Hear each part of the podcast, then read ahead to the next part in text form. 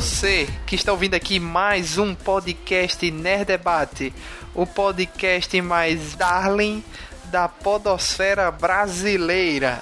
E nessa semana nós vamos conversar sobre o anime Darling in the Franks, que acabou no mês de julho de 2018. Aqui a gente tá gravando uma semana depois que o anime acabou, para dar tempo de todo mundo digerir, reassistir, procurar referência, debater, seja o que for. Juntamos uma equipe aqui poderosa para conversar sobre o anime. Estamos aqui com o nosso amigo desenhista João Zodi. Oi galera, boa noite. Eu, a, a, agradecer a Luiz aí pela convite, né, pela participação, para falar sobre Darwin de Franks. Isso é um anime muito legal. E vamos nessa, vamos começar. Estamos aqui também com a equipe Animax, a família Animax, começando aí com Pablo Gouveia. Boa noite, pessoal. Vamos começar isso aí que eu tô doido para falar. Denison Ghiseline. Sabe aquela história boa que é feita em cima de clichê de referência e a história é muito bem feita? Bom, se a gente fosse falar de jogador número 1 um, seria legal, mas não, vamos falar da droga do, do Darling the Franks. E também aqui o, o pai de todos, Sérgio Peixoto. Pai de todos, eu agradeço por essa, viu, Luiz? Valeu. Daí. E, e, e, e, diferente do Denison, eu apostei minhas fichas desde o começo com, no Darling The Franks e ainda não me arrependi. E também estamos aqui com Janúncio Neto. Boa noite, pessoal. E eu sou o Luiz Felipe, o apresentador deste programa, e eu já devia ter avisado antes de apresentar o pessoal. Aqui tem pessoas que gostaram e pessoas que não gostaram. E talvez até tenha pessoas no meio termo. Mas assim, vai, vai, promete polêmica esse programa, hein? Só tô, só tô avisando aí. Haja coração, hein? Só é bom assim, pra tornar a, a, o debate mais interessante. Com certeza, melhor do que todo mundo odiando ou, ou todo mundo, né? Amando. No meio do meio do caminho. É porque tudo tem prós e contras, né? Então tem que ser avaliado realmente de maneira bem equiparada. Exatamente.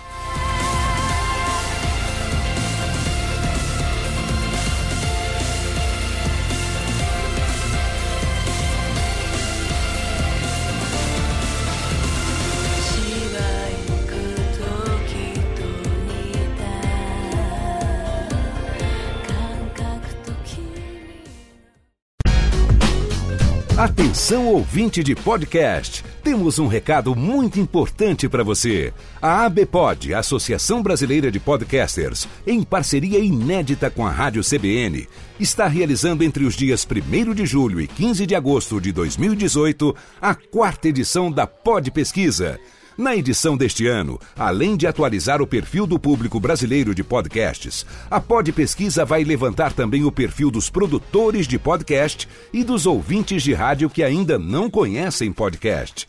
Não se esqueça que o sucesso da pesquisa depende da participação do maior número possível de pessoas. Então, espalhe a notícia para todo mundo que você conhece e siga também o arroba Podpesquisa 2018 no Twitter. Acesse agora podpesquisa.com.br, preencha o questionário e participe dessa importante ação para um crescimento ainda maior do podcast no Brasil.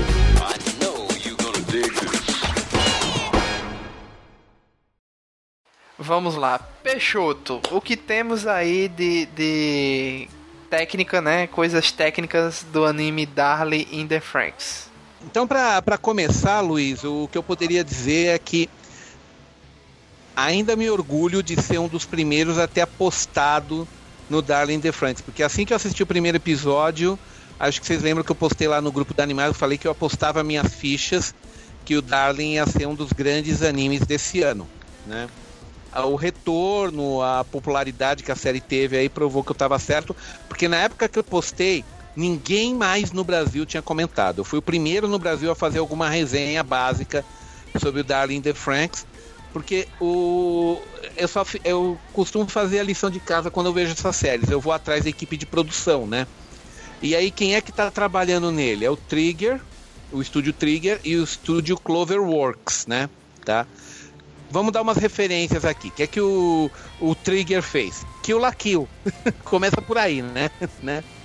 Kill la Kill, Little Wish, o o Space Patrol Luluco, Kiss Sniper, tudo anime maluco, gente. Tudo anime meio, assim, for, fora do padrão, eu quero dizer, né? Quando eu digo maluco é fora do padrão, né?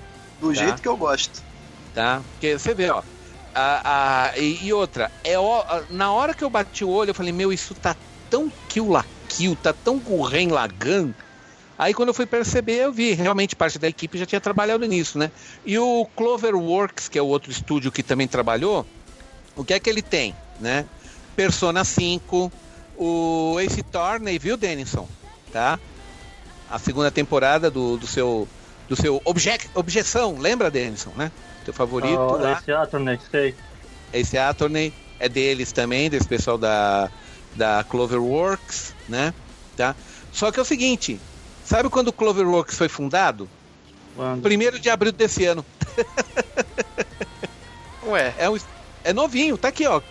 Clo- ah, tá aqui, exatamente, Eles Cloverworks. foram tá- fundados esse ano. eh, Como é que eles estão fazendo o, o, o, o Phoenix Wright? Eu não tô entendendo. É isso que eu, Não, mas é o que é o seguinte, eles estão fazendo a segunda temporada. estúdio. Ah, temporada pulou de- que ainda pulou, tem- então. Ah, tá. Denison, vamos com calma, deixa eu explicar melhor. O que é que eles têm aqui? Todas as produções dele, as mais antigas, são de janeiro de 2018, Hum. tá? Que foi o Slow Start e o Darling the Franks. São as séries que eles usaram para estrear. Agora estão. Agora o que, está rolando agora? É, o Persona 5, que está rolando agora, está na metade da. eh, que começou em abril, Persona 5.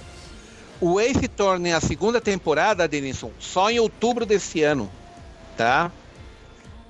E junto com esse tem mais dois outros animes que eu não conheço. Eu não vou nem citar o nome aqui porque ainda ainda está começando. Só que um deles é um mangá yaoi. O estúdio, na verdade, ele está funcionando desde janeiro oficialmente, assim, se for contar o tempo que ele trabalha. Mas a fundação eles estão contando como em 1 de abril. Devem ter escolhido a data por algum motivo, sabe? Só para falar, ah, a gente foi inaugurado no dia do mentiroso, entendeu?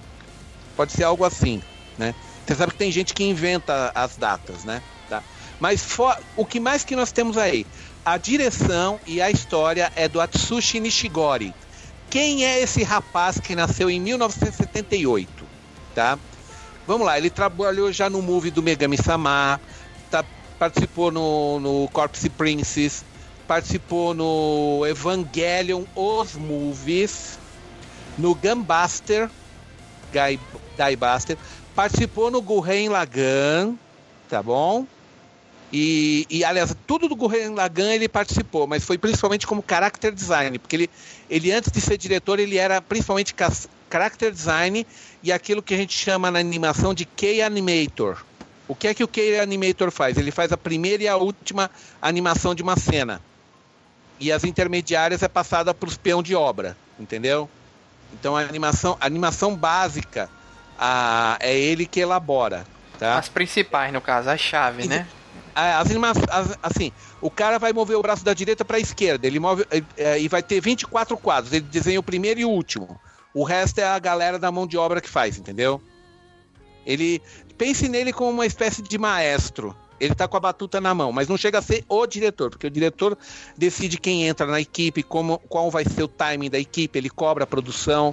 O diretor é o diretor é, é, é o chefe geral. O que mais que ele cuidou? Obviamente, Kill la Kill, de novo, é Animation, tá? Ele também, obviamente, né? Ele também estava no Punch Stocking. Aquela da, da meia, meia Punch calcinha. Stock Eater também tava lá? Nossa. Ele tava lá também. E também numa Horomatic, viu, Denison? Tá? Tá? E como character design, como key animation, storyboard. Ou seja, ele era sempre o cara que tava com a mão na massa, colocando o estilo de desenho dele na produção. Tá? Hum. O que mais que ele tem aqui? Nossa, ele trabalhou também no, num- em alguns episódios do Read or Die, tá? No Rico Honey, Sakura Wars OVA, tá? Ah, obviamente, desculpa, quando eu falo óbvio, é porque quando che- é, é um anime maluco e você fala, putz, ele tinha que estar lá. Space Patrol Luluco, ele também estava lá, tá? Deixa eu ver. É, Yatterman, também, deve ser o remake do Yatterman, que é o de 18, certeza. 2008. O, Yo, o Kimi no Nawa, o movie, ele também foi Key Animation na abertura, só da abertura, tá? Uhum. Ah, Sayonara Zetsubo Sensei. Gente, tá entendendo por que o Darling de Franks é como é? O, é, o Darling de Franks é a cara do é a, é a cara do Nishigori, tá? Ele, porque isso que acontece, quando você tem um diretor de animação muito bom, que tem uma personalidade própria, isso acaba transparecendo pro anime. E, e se você pegar todas essas séries que eu disse, você vê, é tudo série porra louca, quer dizer, fora, da, fora do prumo, né? Que é assim, tem alguma maluquice, alguma coisa assim, nossa, isso aqui é muito estranho. Tá, tá tudo com a mão dele, meu. Todos, todos os grandes animes da, dos últimos 20 anos, ele tava lá. Então, não, não vou dizer que Darling the Franks é o supra-sumo de tudo isso. Não é, não é. Darling the Franks eu vejo como uma série comercial muito bem dirigida, muito bem elaborada, tá? Mas dá para entender de onde, de onde veio tudo que a gente viu na série. Ele é o, é o Nishigori quase que em estado puro, tá? E qual Fora foi o impacto ele... de Darling the Franks no Japão? No Japão, Baixo. olha, foi, é, é, Denison, eu sei que foi baixo, não foi todo o away que o pessoal tá fazendo aqui, mas como eu falei, quando você sabe que uma série tá pegando legal com a galera, se você entra num site, no Pixiv, que é o DeviantArt dos japoneses, né? Pixiv, para quem não sabe, é um site em que você abre uma conta e você pode colocar suas ilustrações para quem quiser ver. É que nem o DeviantArt, certo? Só que a diferença é que o Pixiv, ele é em japonês, então obviamente quem está lá é principalmente japonês, um pouco de coreano e um pouco de chinês, mas assim, 80% é japonês, tá? O que tem de fanart do, da 02 e de outros personagens do Darling the Franks, é, isso prova que realmente criou uma fanbase para a série, porque quando uma série ela, quando uma série bomba, vai ter muita fanart no Pixiv. Se bomba entre os japoneses, bem entendido, tá? Ah, mas Peixoto, qualquer série que tenha um montão de, de, de menininha, um montão de robô e aquele tipo de desenvolvimento de enredo entre adolescentes, toda série, não importa o tema, vai, vai ficar nesse nível, sabe? No DeviantArt, no Pixie. Infelizmente, eu vou ter que hum, discordar, isso não é termômetro. Não, é, é termômetro sim, Denison, porque nós tivemos mais 50 séries na época de estreia do Darling, e ele foi de longe, só, só ele e o Fate, que aí acho que foi o Apócrifa que estreou junto, se eu não estou confundindo os nomes. Acho e que foi Fate o Fate. já tem um nas costas do público aí. A primeira temporada uma, foi uma saga muito grande. É, né? Você tem trocentos. Então, esses dois. Eu, eu, sei o seguinte: o Fate que estreou junto com o Darling em, em na temporada da primavera, da, na, em janeiro, que teve um Fate que estreou em janeiro, não me lembro qual. Tá? esses é... dois. Esses Mas... dois. Oi? Oi?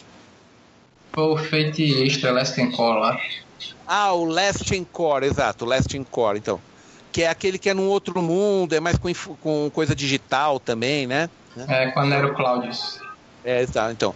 Esse daí, esse daí você achava bastante coisa, principalmente da Saber Nero, que é aquela Saber de saia verme vestido vermelho, né? Que é a, é a mais pino frouxo das Sabers que já criaram para a série Fate, né?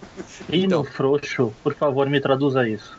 Totalmente doido. Desculpa, é uma gíria antiga para dizer que você não bate bem da cachola. Ah, Melhorou? Obrigado. Tá. É o seguinte, tem um parafuso a, a menos, tem um pino frouxo, entendeu? Mas aí tá combinando com a personalidade do, do Nero mesmo, né? É, a Sim. Nero é pino frouxo mesmo, ela é doidona, tá? da Sabers, ela é a mais irreverente, a mais maluca de todas, mas não estamos falando de feito. Eu estou dizendo, o que estourou foi muita imagem da 02 e muita imagem da Saber Nero em janeiro e fevereiro. Eu até fiz uma postagem no grupo, Denison, falando disso. Eu li. Tá? Mas ainda assim. Denison, se tivesse outra. As outras séries não tiveram o mesmo coeficiente. Eu pesquisei. Eu não fui só, ah, eu só tô vendo Saber porque eu, eu só tô vendo o Fate porque eu estou vendo o Fate. Eu fui procurar no geral, eu vi, eu, eu fui no, na atualização. New Images. Eu teve uma hora lá que eu botei que de 20 imagens no New Images, 15 era da, da 02. Hum. Depois aí começou a subir, aí ficou meio equilibrado 02 com a Nero, aparecia um e outro, séries mais antigas, uma Chun-Li, uma mais Tirano aqui e ali, mas no, no geral impactou, mas atualmente, agora que a série acabou, não está esse pique todo. Parece que houve um grande interesse inicial e depois foi fazendo uma curva para baixo no interesse do fã japonês. Mas entenda-se, eu estou medindo pelo tanto de fanart que foi feito dentro do Pixiv, que é só um dos termômetros, não é também o principal nem o mais confiável. Só vou deixar nesse ponto, tá? No Mas, mas aquele negócio também, né? O... Ninguém falou se vai ter continuação, se vai ter OVA, nem nada, tá? Teve muito mais repercussão do lado de fora do Japão do que dentro do próprio Japão. Isso eu concordo.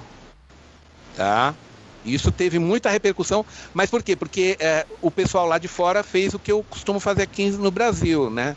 É, foi ver quem é que estava fazendo. Quando viu que tinha o, o, o, o, Nishigori e tinha todo o histórico, eles viram, pô, é o mesmo pessoal que fez o Kill La Kill, eles já falaram, pô, peraí, eu gostei do Kill La Kill, né?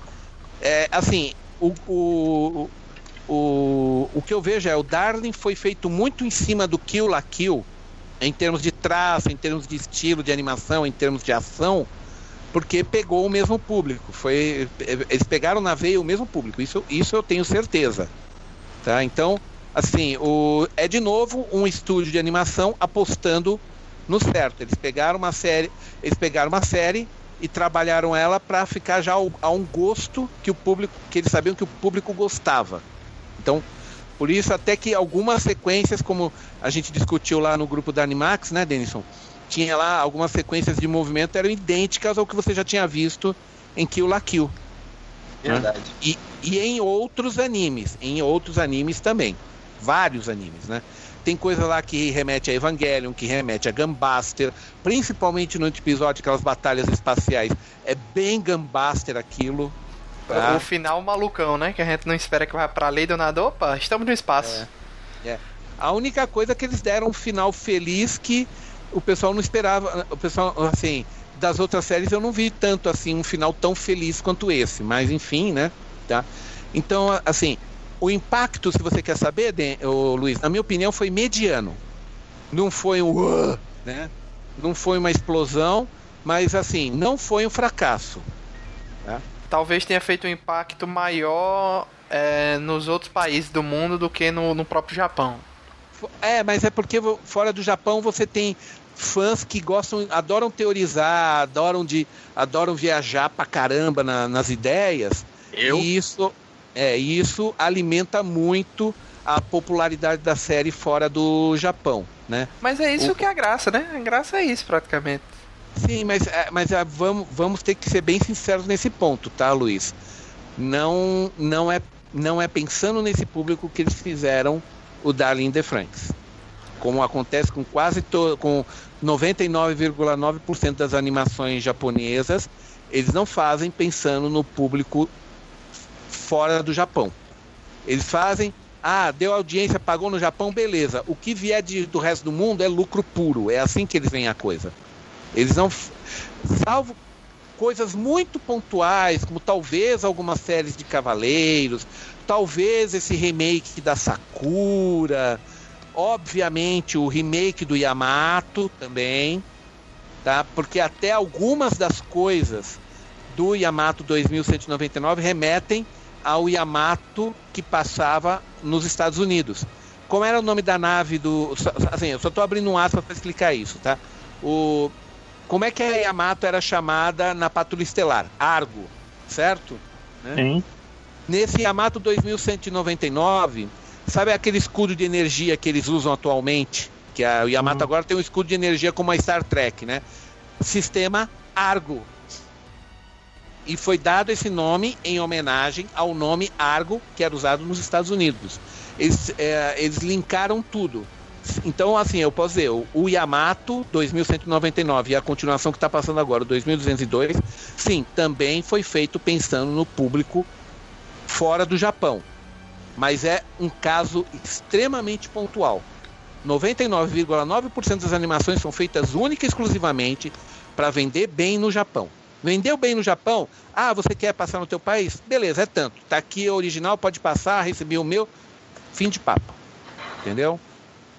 Então, vamos deixar isso bem claro. É, então, no Japão, Darling de Franks foi bem recebido, teve boa audiência, ganhou capinha de revista de, de informação. Se não me engano, teve capa na New Type, se eu não me engano, né, Denison? Sim. Teve capa na New Type. Quando você, te, quando você é capa na New Type é porque você está com boa audiência. Fato. Não. Ou então você é o destaque do mês lançamento. Também tem isso, também tem isso, certo? Mas o, o fato é, deu retorno, Assim, e como eu falei, foi mediano. Não foi nada para cima nem para baixo. Tá?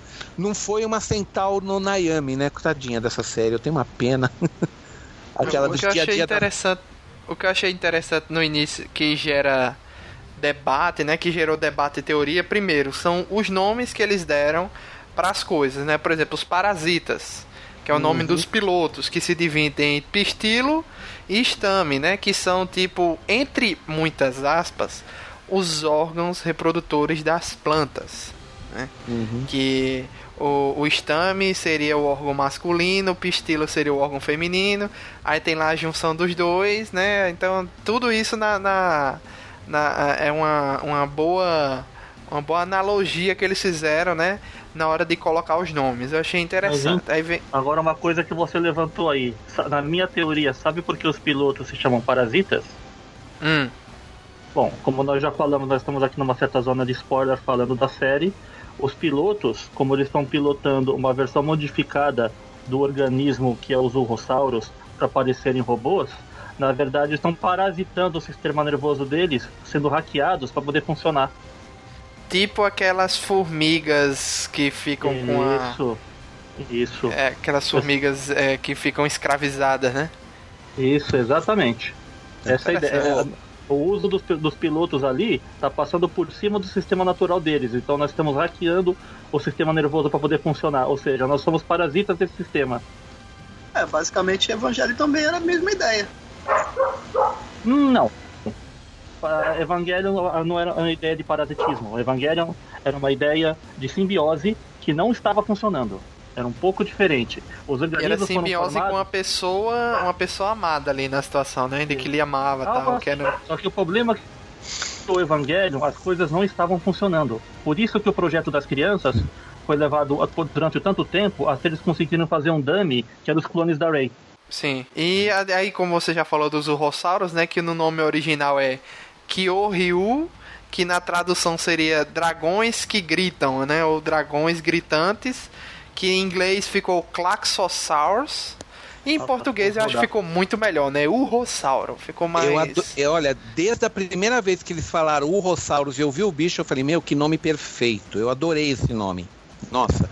Ah, ô, Luiz, me permite só um adendo rápido? Eu. É que é o seguinte, a, a série.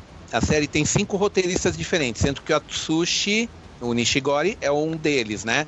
Mas os outros quatro aqui que é o Naotaka Hayashi, Masahiko Tsuka, Rino Yamazaki e Hiroshi Seko. Seko. Ou Seko, que seja, né? Só para constar. Todos eles, todos eles, sem exceção, também têm o mesmo histórico do Atsushi, tá? A, a maioria deles trabalhou também em Kill la Kill, em Punching Stocking, em, em Gunbuster, Tá? Tem um aqui que trabalhou no Medaka Box, o que para mim faz todo sentido, tá? tá? O, e, e Little Wish Academia, Evangelion TV, sabe? Ou seja, na verdade era uma rodinha de amigos que já tinha trabalhado, se não é, em todas as séries principais que a gente vê referências dentro do, do, do Darling the Franks, toda a equipe de roteiristas também trabalhou no trabalhou nessas outras séries de, de onde o Darling the Franks recebeu a, todas, as, todas as influências possíveis e imagináveis. Né? Daí você vê o porquê que o Darling é o que é. Né? Ele te, é, toda, toda a equipe que fez a história já tinha esse histórico dessas outras séries meio malucas, né? Tá? Outro nome Sim. também que eles levam em consideração que é tipo o local, a casa ali naquele domo que eles vivem, que se chama o Mills Mistiltine. É Mistiltine que, que é, aí vem da, da mitologia nórdica, a espada de Omunganda, tem uma tem toda uma, uma questão a mais aí, né? Também tem o que eu não sei como é que ficou em inglês, mas eu acho que é quase a mesma coisa, que é são as plantations, né, que seria o como é o nome que ficou em português, o latifúndio latifúndios, exatamente, que é onde eles vivem. Dentro desse latifúndio tem o Mistil Time, que é onde é, os, os, parasitas vivem, que ali tenta simular um pouco como era a Terra antes, né? Que assim, com chuva, com sol, é, com, com plantas, tem um lago tal, para eles terem uma vida mais tranquila. E o resto do latifúndio, a gente meio que no início não tem muito acesso, né? A saber como ele é. A gente não sabe muito bem do que é que ele se trata. A gente só sabe que eles têm que proteger usando justamente os Franks. E o nome dos Franks, dos robôs deles, né, da, da equipe 13 aí, que é justamente a equipe que a gente acompanha o principal, são nomes de plantas, né, que é o Estrelísia, Agenteia, Chlorofitum, Delphitum, Genista. São todo, todos eles são nomes de plantas. Então assim, nada é aquela questão, desde o início a gente já tinha que ter se ligado nos nomes e ter ido atrás de, do, dos significados, né?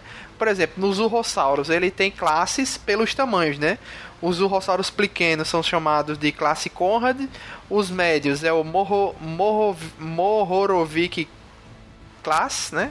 Que é o tamanho mediano, é o Gutenberg, a classe Gutenberg são os grandes e os gigantes, os absurdos são o Super Lema. E todos esses são nomes de pesquisadores, historiadores, cientistas, né? Agora eu só não consegui é, pegar algo que conectasse todos esses. O Conrad, o Mohorovic, o Gutenberg e o Lema. Eu não achei assim algo, por exemplo, nome de filósofos. Não, não são nome, todos eles não são filósofos, entendeu? Assim, não É, não, vi seriam- nada que Não seriam termos militares, por exemplo? hum, Não, porque Gu- Gutenberg, Gutenberg é, é o inventor da impressora. Isso, isso eu tô falando da minha referência mais antiga que eu conheço, né? É, e disseram eu não conhecia nenhum outro Gutenberg além do Gutenberg das impressoras. Então, tá? Lembrando como impressoras os tipos móveis mecânicos que nós usamos para fazer impressão de jornal e livros. Ô Luiz, eu acho Oi. que a dica já tá na. ó, se você analisar como um todo, tudo gira em torno de plantas. Tudo gira em torno de plantas. Então, provavelmente, se eles são cientistas, muito provavelmente a área de atuação deles ou é biologia ou botânica. É, realmente. não, mas é não, porque o próprio Gutenberg não é, entendeu? Não. Gutenberg, mas qual é o sobrenome dele? É, Gutenberg. O primeiro nome é Gutenberg, porque todos são citados apenas com um nome. Se eles são cientistas, se, se a, a fonte que você encontrou afirma que são nomes de cientistas, muito provavelmente não são Não. escolhidos ao Léo. Não, eu não devem dizendo assim que são todos cientistas. Eu tô dizendo assim que cada um.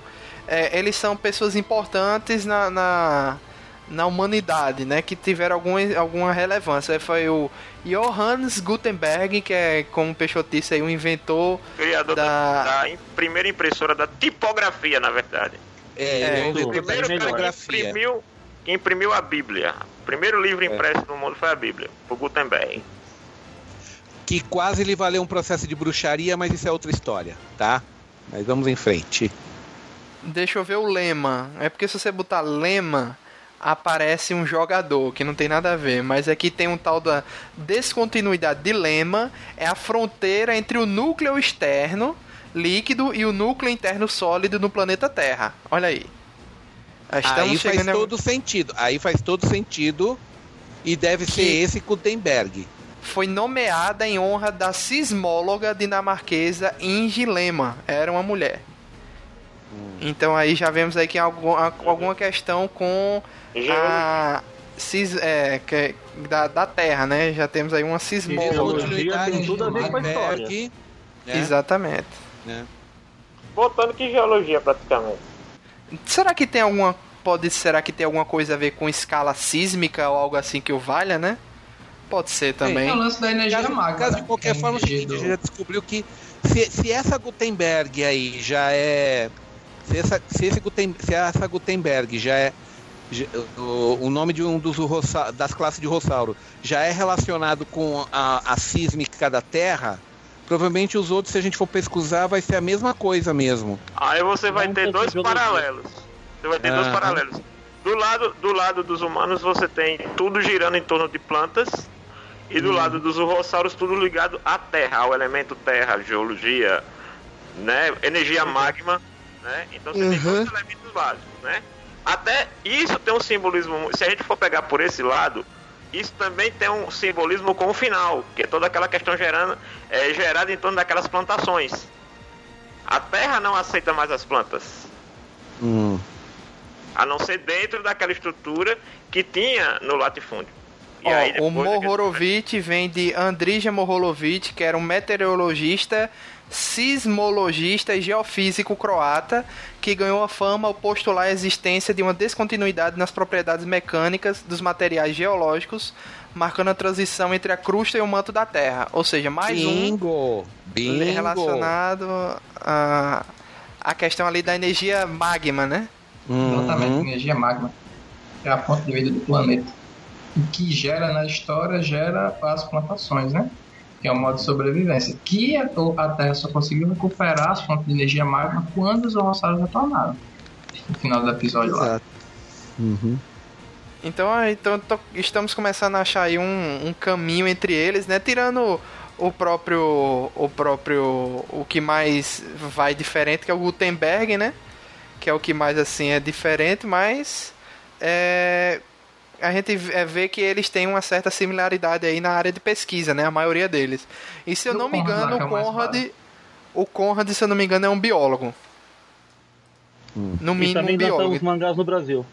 É, É, eu e tava é só- pensando aqui. Eu tava pensando aqui a respeito do Gutenberg.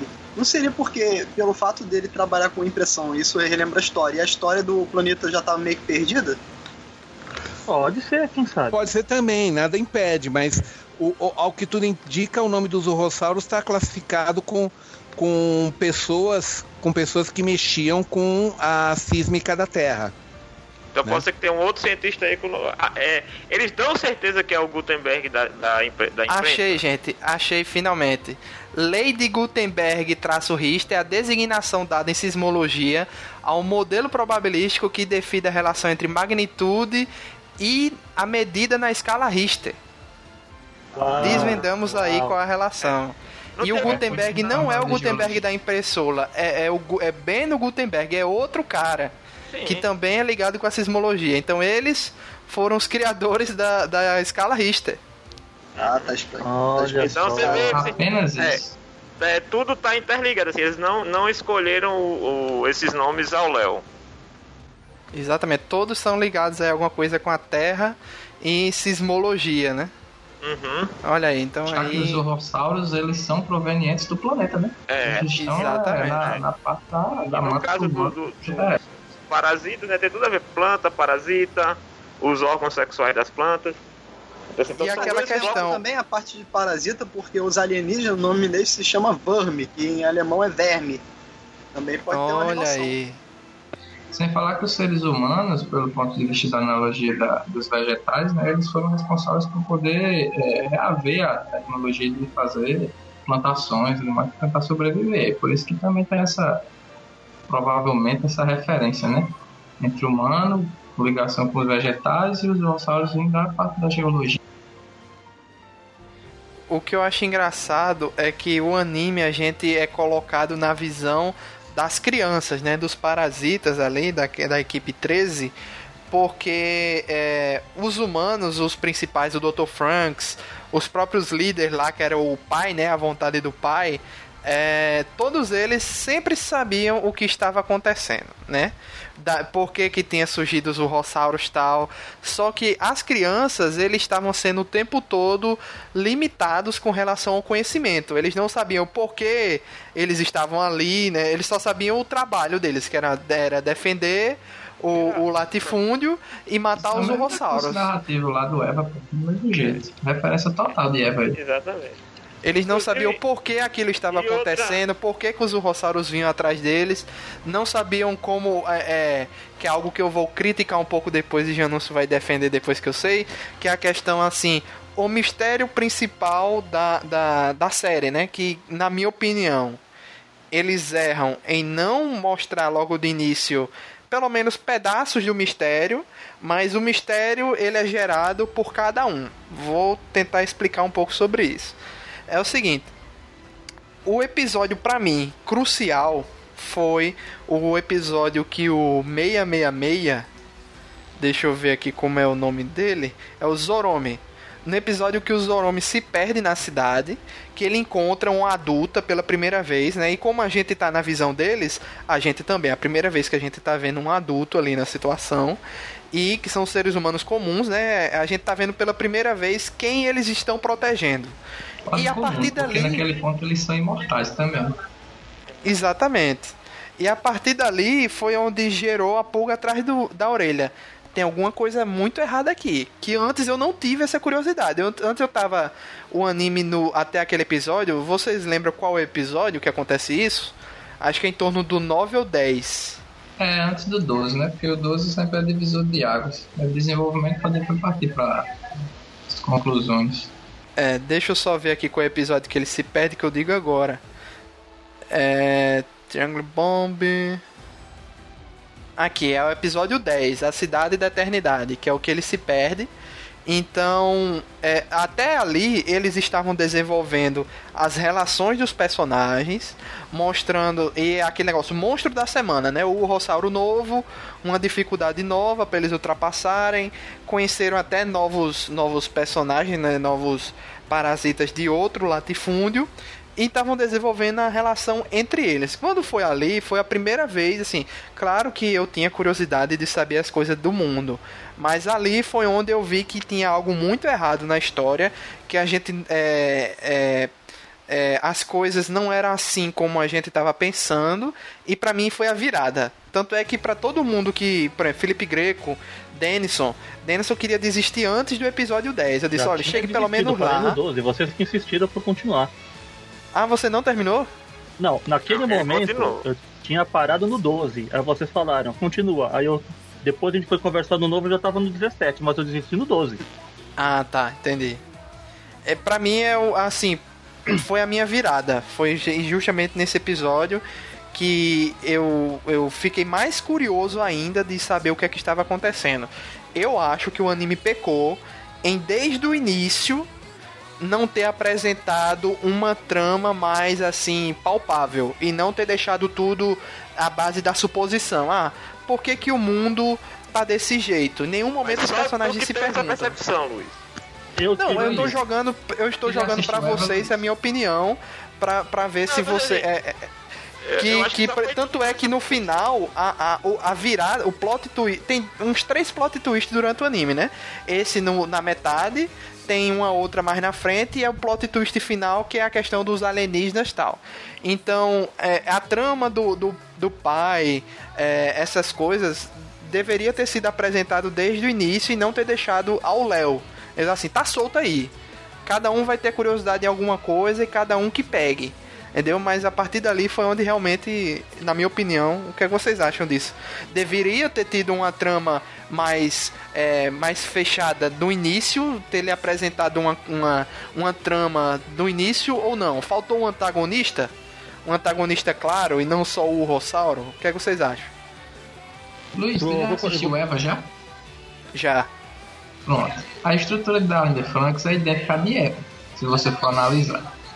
Como é Certo. idêntica à de todos os animes com 26 episódios em média. Por quê? Quando você chega na metade do anime, ela é focada no desenvolvimento dos personagens e na ambientação, certo? Isso acontece em Kill la Kill, isso acontece em, em, em, Topoguren Lagan, isso acontece em Eva. E Franks ela utiliza a mesma estrutura. Certo. certo? Então, o que é que acontece? O outro recurso narrativo é quando você tem. é, você vai soltando informações aos poucos, porque faz com que o, o espectador ele tenha vontade de ver o que vai acontecer a seguir.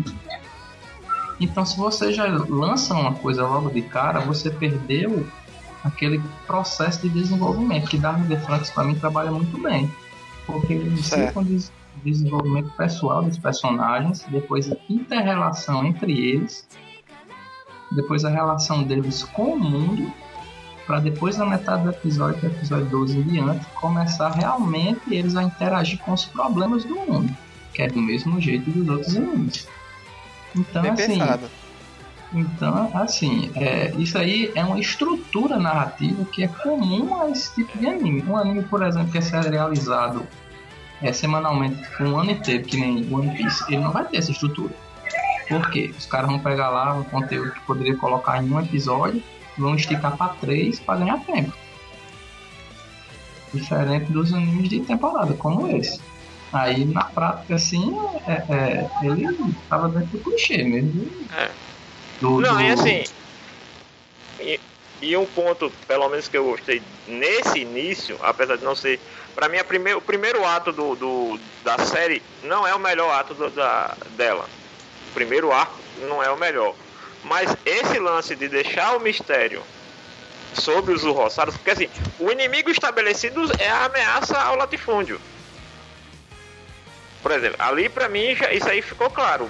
Eles não precisavam ter um, um porquê de dizer de onde eles vêm, porque geralmente é o que incomoda muita gente e no meu caso não me incomodou tanto, que é o seguinte, a gente já viu isso em N animes do gênero. Principal, aí, de novo eu vou colocar os dois que eu acho que são as maiores referências para Darling the Franks, Evangelion e Eureka 7. Tem um episódio específico de Eureka 7 em que o Rento, que é o protagonista, ele descobre depois de muito tempo que todos os robôs que ele matou eram pilotados por humanos. Depois Rapaz. de quase. A série já tá quase no final da primeira temporada. Ele descobre que todo mundo que ele matou tinha um humano dentro. Todo mecha que ele matou tinha um humano dentro. E olha que o Eureka 7 tem 51 episódios. hein? Exatamente. Eureka 7 tem scope, tem tempo para desenvolver a trama principal e um monte de trama paralela. Inclusive o plot twist dos aliens que tem em Darling the Franks é semelhante a um plot twist que tem em Eureka 7. Também das criaturas que com os quais o, o governo de lá tem que enfrentar. Entendeu? Então, assim, mas como o Zod falou, Eureka 7 teve 50 episódios para se desenvolver e tornar a coisa mais regular. Muita gente que tá, assim, colocando é, é, Darling the Franks muito para cima é muito mais porque ou não conhece as séries, até que foram feitas antes, como Evangelho, Eureka, muita coisa de Gundam também, que é praticamente a cartilha, né, Zod? Então, e o japonês adora trabalhar com mecânicas já pré-definidas para ir brincando em cima disso. Sim, até porque o gênero principal de, de, de Darling the Franks é mecha, né? Como os outros. E o precursor dos mecha é Ganda. Eu acho que Darling the Franks eu, eu não consideraria como um anime, de, um anime de mecha. Ele é um drama que usa mecha como pano de fundo. Como desculpa para acontecer. Pra- pra- na minha opinião. Né? Porque É, a parte, ponto eu concordo com você. a parte de mecha dele é, é como a gente já viu aqui, a gente concorda. Ela é bem clichê em maior ou menor grau. Por exemplo, um detalhe que eu não sei se todo mundo percebeu. Acredito que o Luiz não, não tenha percebido.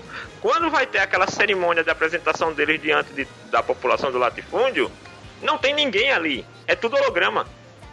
Hum, não, não tinha notado isso. É tudo É, holograma. porque não os caras estão tudo lá na parte anterior do, do lado fundo. Não Entendeu? vai pra superfície, não. Tanto é que eles nunca viram um adulto, assim, tirando os soldados, tirando os soldados, né, que é a equipe de segurança, que esses são os únicos que interagem com, com as crianças ali naquele momento. A galera da Ape, né? Que é a Nana Do e o jardim, Hat, o Dr. Franks. A galera É, do jardim também. É, exatamente, que são aquela galera que fica tomando conta deles ali, né? E quando ele vai deixar a Naomi lá na estação, que tem um cara ali do lado dela, deles dois, né? Um segurança ali. Tirando isso, quem todo mundo que tá naquela arqui- arquibancada, que seriam, entre aspas, os adultos, né? E, e a gente tem a impressão que. A impressão não, a certeza que eles nunca viram um adulto, vamos dizer assim, com mais de 30 anos, porque todo mundo ali parece que tá no máximo nessa faixa ali, tirando o, o cientista, o, o Dr. Frank, né? Todo mundo ali tá na faixa, aparentemente uma faixa de 30. Mais do que isso você não vê ninguém. Então, já quando dá pra ver, digo, alguma coisa estranha até aí. Porque eles é, têm a missão de defender os adultos que eles mal conhecem. E eles têm aquela ilusão de que, ah, e que é o- justamente o 666, que o sonho dele é virar adulto Exatamente. né? E como para a, a, a APE, né, que é aquela instituição lá dos cientistas, quem chegou na. Quem, quem passou pelo processo de imortalidade, vamos dizer assim, é, é a humanidade que conta. O- os parasitas meramente são instrumentos de defesa. Né? Eles determinaram um número X de humanos que passou pelo sistema de imortalidade e todos os outros são apenas meramente armas de defesa. Porque eles precisavam de humanos que tivessem os órgãos reprodutores funcionais, né? Uhum. Que aí também a gente já viu isso também em, em Evangelion, né? Essa questão da conexão neural entre, entre os pilotos. E no caso de Eureka 7 é ainda mais gritante porque o Nirvash, que é o, o mecha protagonista, ele só chega no ápice quando tá o, a Eureka e o Renton juntos. Ele depende do casal junto de, dentro dele, pilotando em harmonia para que ele chegue na, na, no máximo do potencial dele. Além de haver uma relação mais é, próxima entre eles para poder sintonizar melhor, né? Agora, o que eu acho muito legal de Darling de Franks, pelo menos assim, é o que ele passa, mas é o que nem todo mundo entende nesse primeiro arco. Né? Porque é o seguinte, eu acho que muito da hype, e com certeza aí é o que eu queria dizer, Peixoto, que é o que, concordo com o Denison, postagem em rede social de, de arte não é referência só para um único, único detalhe. Tanto, tanto a, a protagonista na a 02, como foi o outro anime que tu falou que bombou lá no, no, no Pixiv, Peixoto? Ah, o, o Fate Lasting Core. As únicas coisas que tem em comum é o extremo apelo sexual das duas protagonistas, tanto da Nero como da 02. O que fez ela bombar, e por exemplo, eu, eu nem sabia o que era Darling de Franks, e eu cheguei, Zod, um dia lá na escola, Zod, quem é essa personagem que todo mundo tá fazendo cosplay? Que todo mundo tá fazendo cosplay e tia, que seminou tal. Então, no ocidente, no ocidente, a, a, o que ajudou a introduzir a série, com certeza foi totalmente o apelo sexual. Ou a, a visão sexual, sexualizada assim, que colocaram em cima da série. Por quê? Porque ela, essa relação entre os personagens, se você pegar dentro da história, eles são totalmente alheios à questão sexual entre eles. Eles são totalmente alheios, tanto é que o, o Dr. Frank fica acompanhando e no único episódio onde eles começam a despertar esse interesse sexual é naquele episódio onde tem o uniforme das meninas sendo derretido. É a partir Não, dali o episódio que eles... da praia, né? Esse, esse episódio da praia já foi depois. Entendeu? Já, o momento de ir na, pra praia já é depois do episódio Meninos e Meninas. Entendeu? Que eles, é, pra você ter ideia, ele. ele Esses meninos o- e meninas, né? O que, que a 02 já tá com eles, não? É depois, pô, da É praia. depois? É, Não, eu acho que é depois da praia. É porque no, meninos e- no, no da praia eles não sabem o que é beijo e o 666 quer beijar o, o, o, o Hiro. Né? Porque o único que foi você- beijado era o Hiro, exatamente. Então, mas você vê, ele Inclusive que beijo é o nome técnico utilizado quando tem a conexão do, do da do latifúndio, né, com a área de extração de magma. Ou é com outro latifúndio, eu não É lembro. com outro não. latifúndio. Entre, não, é entre quando eles, outros latifúndios. eles vão se encontrar. Ah. Então pra você ver, antes Eles do se encontram para Meninas. compartilhamento do, da energia magma. Exatamente. Da energia magma. E é o nome também do, da abertura, né? Kiss of Death. Uhum.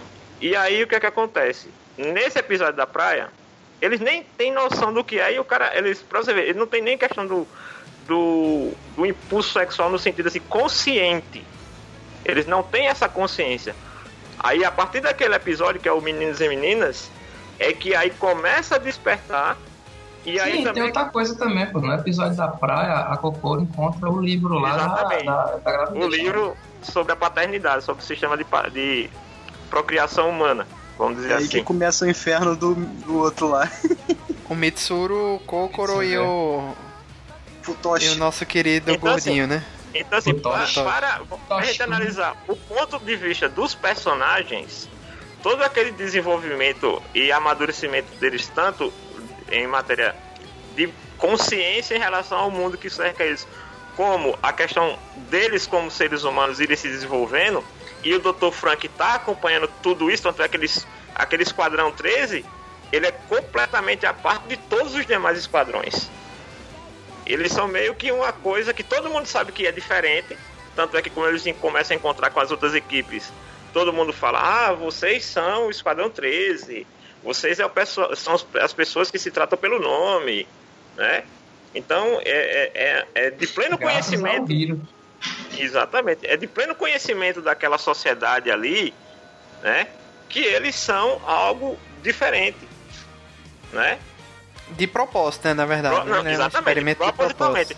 Tanto é que, que a, a Nana, quando vai falar com o Dr. Frank, ela avisa. Eles foram o único esquadrão onde todos entraram na puberdade ao mesmo tempo. É a Na realidade, o ponto inicial que começou da individualidade da Esquadrão 13 é o Rio. Sim. Porque o Rio criança, ele é o primeiro dentro do, do jardim lá que ele começa a nomear os, os amigos. E a partir dessa, desse fato dele nomear, porque todos se tratavam apenas com números, sem nenhum tipo de Códigos, proximidade, não, os códigos. códigos, é, ele já criou um, elo de, de ligação entre as pessoas do grupo dele. Só E Mas tu sabe que isso não é tão. é- Isso é, é meio verdade. É, é, é assim. É verdade ou algo assim que o valha. Porque, por exemplo, já tem pesquisa que confirma que um grupo de mulheres que convive muito tempo juntas, elas começam a ter o período de menstruação no mesmo. juntas. Entendeu? Quando elas Precisamente. passam a conviver. O relógio biológico se ajusta de todo mundo. É, elas vão se ajustando ali e tal. Então E o Rio aí a. afetou tanto eles que o bicho teve que sofrer lavagem cerebral depois, porque ele tava já. Ele tava Tava afetando desper- demais o O, processo. gran- da- o- o grande lance do Hiro também, porque o Hiro. É assim, a, me- a, a, a memória do Hiro que foi apagada era toda a memória dele relacionada a 02. Tanto é que ele só conseguiu esse, entre aspas, privilégio porque ele era um da geração de dois dígitos. Somente ele naquele esquadrão, tanto é que o cara quando vai repreender, o outro chega e diz: Não, mas ele é um de duplo dígito. Não, não, não repreenda, não. Porque se eu não me engano, os que tem o duplo dígito, sigam assim, do, do 02, né? 02 até o 99, e se eu não me engano, os 99, a casa decimal de 99 é do pessoal dos 9, justamente que são aqueles, os clones da 02. Não, não, não. Na realidade, os números são os que têm, os dados maiores de compatibilidade lá com as células. Sim, então é isso que eu tô querendo dizer. É, é, Células o Hiro- amarelas, né? Sim, que é a- a- aquela, aquele complemento que eles dão com a, a energia magma. E os 09 eles é, é 9 alfa, 9 beta, 9 gama. Sim. Eles É, são é cópias tudo- da 02. É. que vieram após a 02. Todos conseguem trabalhar como vestígio e como estamos. Eles são bi, né? Nessa situação aí. Exatamente. É, porque eles já- É porque já não tem os órgãos deles. É, exatamente, também tem esse detalhe. Eles eram tipo um. um- Um assexuado. né?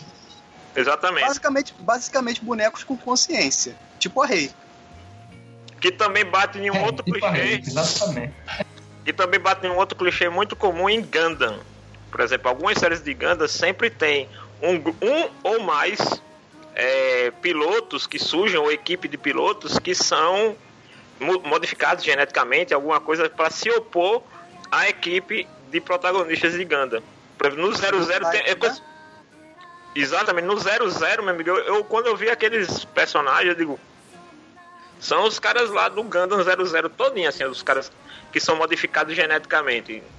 Sabe? Mas os Nines, eles é, é pra você ver, eles nem tem também robôs personalizados quanto quanto a É. equipe 13, entendeu? Mas Eles os também um são robô dif- tudo i- são diferentes perante os outros, mas assim, não porque não os é deles- Eles personalizado. foram baseados na Estelísia. Já os É, outros são exatamente. totalmente genéricos, são os Minions, literalmente falando. É. Tem falar que eles podem sincronizar qualquer front, né? Aparentou isso também, com qualquer estampa, com qualquer vestígio. Não tem essa questão também. Sim, é isso mesmo. Então, assim, desse ponto de vista, é, Multifuncionais, né? voltando à questão lá que eu tava falando do, do, do início. Sim, do e também de- tem outra questão. Eles não podem. Eles têm. Eles não têm a sobrevivência normal como a Zero Two, né? E eles também não têm como um ser humano normal, né? Eles não se alimentam tal, eles. É, eles são Ele- com- é, é um, é Tipo tipo um- Array. Eles Tipo são tipo Array. um organismo novo, um, um novo tipo de, de, de experimento. Eles não, não, É. nem são humanos, né? E são, vamos dizer assim, se a gente for pegar a 02 como a, a primeira, eles são versões mais fracas da 02. É porque eles são clone. É, a 02, ele é um clone da. É, é meio que um clone mistura de o É um Rossauro com o humano, né? É um Ela é um híbrido. É clone direta da, da Princesa É, ela é o clone direto, ela é clone direto. A galera que falou pra, pra todo mundo, né, os cientistas lá e, e a cúpula lá, que disse que ela era híbrida, mas ela é, como o Zoro falou, ela realmente ela é um clone direto. Então Ah, ela não foi- é híbrida. Ela não é híbrida, é o que disseram. detalhe, ela foi a que deu certo, porque houve Exatamente. outras tentativas antes dela. Segundo o Dr. Franks, inúmeras tentativas. Aham. Ah, tá.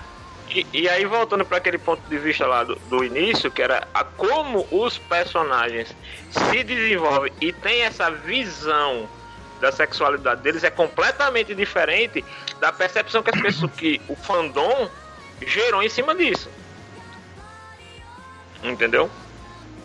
É comple é, é, assim, são, são a a visão do autor é uma coisa e a visão que a galera fez de- em cima da- tanto é que você só vê mais material sendo produzido, cosplay essas coisas, somente da 02. Dos outros personagens, você conta nos dedos. Até cosplay e tal, essas coisas, fanart, muito pouco. A Tigo também ainda rola, a Tigo. Exatamente, exatamente. Da Ichigo é a única assim que ainda você vê alguma coisa sendo produzida por parte do fandom. É porque Sabe? viemos e convenhamos, a galera é meio genérica, né? Assim, se você tirar É. do contexto, não tem uma person... É, é, se você tirar os outros do contexto, você não sabe diferenciar. O Hiro pode ser é, é, justamente o personagem principal de Sword Art Online que você não vai nem notar. Entendeu? Que é a mesma coisa.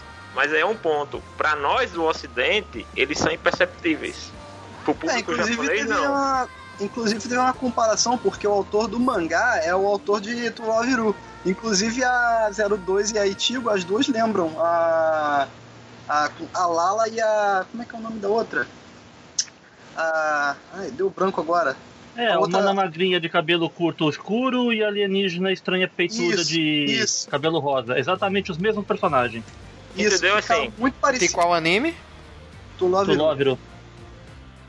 Entendeu?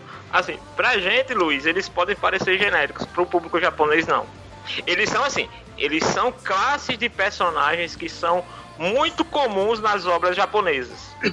Em outras séries Sim. e tal você encontra, mas assim, eles não são imperceptíveis, eles não são dispensáveis à trama. Não, não são. Não, mas o que eu tô dizendo é o seguinte, é questão de aparência. Se você tira a Zero Two do contexto do, do Darlene Franks, colocar solta num evento sozinha, todo mundo sabe, que quem assistiu sabe que é a Zero Two. Se você tira a Miko, a Kokoro, a Ikuno, Zoromi, o Hiro principalmente, porque o Hiro, na minha opinião, é o, é o protagonista de aparência mais genérica que existe. É como eu disse, você pode botar nele no Sword Art Online e trazer o do Sword Art Online pra cá, que ninguém vai notar a diferença praticamente, porque eles são muito parecidos. É realmente extremamente genérico. É igual Mas, a primeira, assim- é igual a primeira a primeira parceira do Hiro, né? A Naomi, só apareceu pra praticamente morrer. Todo mundo achou que ela tava morta. É, Não, mas ela exatamente. volta, é porque ele não viu o último episódio Ela dela. volta, ela volta. Ela Na volta. Tem braço, verdade, mas volta. na verdade, isso é que eu achei também uma coisa que eles souberam trabalhar, que eles geraram pra todo mundo uma ilusão que todos aqueles que não eram aceitos, que não eram, não passavam para o processo de parasita, eram exterminados. Uma coisa Realmente, meio eu também Mas É, na pensei. me realidade, lembrava muito. exterminado mesmo, era descartado. Na realidade, Não, aquilo ali não. foi o Dr. Franz que pegou e tava começando a evitar o extermínio deles. Tava mantendo Era por fora da Ape, a Ape não sabia, né? Exatamente. Era um trabalho que o doutor. É isso que eu ia dizer. Era um trabalho que o Dr. Francis fez por conta própria. Tanto é que era um projeto que ele. Vamos dizer assim, esse projeto de salvar essas crianças era meio que ele estava apostando apostando no final da série. Assim, Ele não, ele não planejou aquele final, entenda? Ele não planejou aquilo. Mas ele estava apostando que em algum momento Ia precisar deles. é, que a, ele- a, pra o mundo voltar a ser como era, ele ia precisar de pessoas para povoar. E se fosse, se a série terminasse só com aquele núcleo de personagens, não ia convencer que dali a humanidade foi gerada todo dia novamente a partir daquele núcleo ali de, de 10 personagens. Verdade. Se você verdade. for analisar também, é a quantidade de latifúndios que existia no planeta para a quantidade de, de parasitas que eram descartados, aquela quantidade que apareceu no final ali, meu amigo, ninguém tem hoje a quantidade total de parasitas que foi descartada. Ah, aqueles parasitas ali é, o pessoal- é o- o- o- os parasitas locais que o doutor conseguiu trabalhar. Exatamente. Se vocês pararem pra Exatamente. pensar, vocês pararem pra pensar, a ideia de descarte por parte da APE é igual a relação entre o povo e o, e o governo. Quanto mais o povo for ignorante, melhor pro governo. Quando, o quando o povo começa a descobrir as coisas, começa a pensar, aí o governo começa a se preocupar. É, No- só de lógica. curiosidade, apenas três dos sete dali que apareceram no final, eles eram a Virme. Era o, o próprio Papa, né? O, o segundo Não, aqui, que é o não. Chairman. Não, o próprio, o próprio Papa é, o que- é um dos que morreu. Era, era, era os outros alternativos ali do meio. Um- o- ele, era É. até, ele é até negro, se eu não me engano, a pele dele. Sim. Era negro. Ele, é um- ele é um dos que Não, morreu é- quando eles se revelaram. É, é isso mesmo. Eu sei que, que é, o Chairman, o Tarzier, eu acho que deve ter outro também que eram da, era Agora, o Virme, enquanto era- os outros. Virme era- Eram três, eram três. Um foi morto pela rainha. É, exatamente. Sim. Era, ah, pronto, é isso Ele mesmo. era muito, muito ativo, né? Dentro do conselho ali. Ele era o que mais.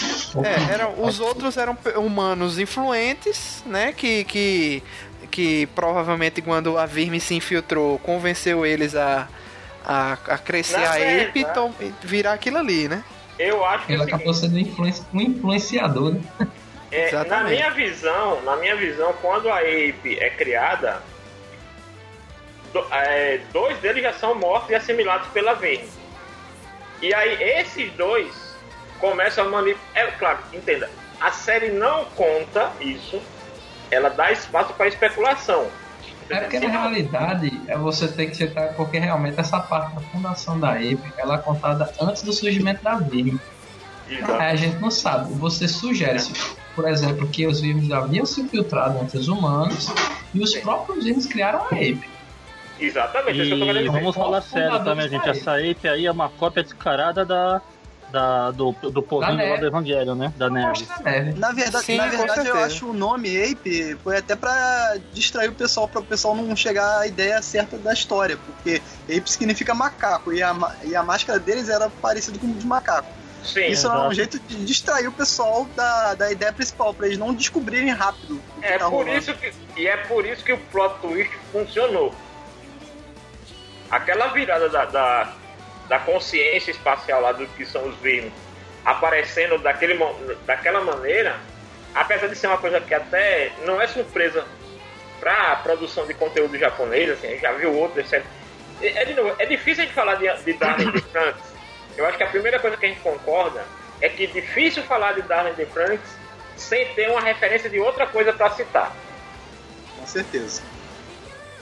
Então, assim, é boa eu- operada de referência. na verdade, eu não sou contra o uso de clichês. O Zod trabalha comigo, a gente trabalha com roteiro, e ele sabe assim que eu, que eu sou muito assim. Quer usar o, o clichê? Isso é quase impossível de você não fazer. É, de você não, não usar o clichê ou estereótipo. É quase impossível você trabalhar hoje com, com cinema, quadrinho e tal, e não ter que usar um desses recursos. Eu É, acho por que exemplo, por exemplo, os corais em Eureka 7, eles, eles são relativos aos, aos, aos dinossauros.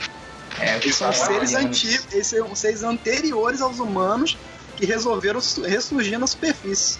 Exatamente, que é o conceito lá, lá em Eureka que tem um mundo dentro do mundo. É. É, exatamente. Então, assim, é, eu acho que a partir do momento que as pessoas entendam que você, para criar algo novo, vai se basear em algo que já existe, facilita muito na hora da análise. O que a gente pode ponderar ou não é se o clichê que foi usado foi usado da maneira correta, de uma maneira orgânica para a história, entendeu? Porque a gente tem que analisar se a história funciona. Não se ela teve mais ou menos influência de Evangelion, ou de Eureka, ou de Ganda. Porque isso tem. Isso é fato. Né? Então o que a gente tem que analisar é assim, a condução da história, a forma como os personagens foram trabalhados e a maneira como ela se conclui, ou pelo menos as, as escolhas que o diretor e o roteirista escolheram para concluir a série, funcionaram ou não. Eu acho que esse é é o ponto que a gente tem que ver. É, tem, um, tem um fato que eu comentei muito com o Peixoto. Depois, depois que eu postei isso na internet, um monte de lugar, até no YouTube, teve gente usando a minha ideia. Olha só, né?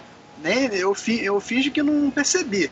Peixoto sabe disso. Quando eu falei a relação entre, entre a 02 e o Hiro ser a história do, do, uh, do Oni azul e do Oni vermelho. Alguém conhece hum. essa lenda? Sim, claro. Não. Então. Esclarece, esclareça para quem não conhece, Pablo, por favor. A lenda era o seguinte: havia um, uh, havia um Oni vermelho que habitava uma, uma casa né, na Vila dos Onis, lá no Japão, claro, Japão antigo. É, é um, Oni, quem não sabe, pra quem não sabe, é um yokai. É um tipo de yokai. Acontece que esse Oni ele estava sendo rechaçado pelos outros.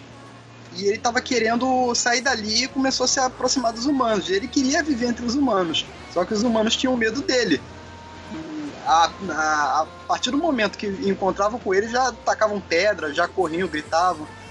Foi aí que apareceu um outro Oni, que é um amigo dele, um Oni azul, que chegou para ele e falou assim: Olha só, eu vou fazer o seguinte: eu vou invadir a vila dos humanos e vou causar confusão danada, vou quebrar tudo. De repente você tem que aparecer e brigar comigo, bater em mim e botar pra correr. Quando isso acontecer, os humanos vão acreditar em você e vão gostar de você. Vão querer que você fique ali. Ele concordou. Então, quando isso aconteceu, realmente deu certo. Os humanos começaram a gostar dele e e ele ficou feliz. Mas quando ele foi procurar o Oni Azul para agradecer, ele descobriu na porta da casa dele um aviso que ele não podia mais ficar por ali, porque ele ajudou o Oni Vermelho e os outros Onis não gostaram. Então ele teve que ir embora dali. E foi isso que eu tive a ideia é, para a relação entre os dois. É, porque, a, porque a 02 ela, quer, ela queria ser cada vez mais humana. E o Hiro tava ali para ajudar, é, ajudar ela a se, a se relacionar com os outros, que não estavam indo com a cara dela.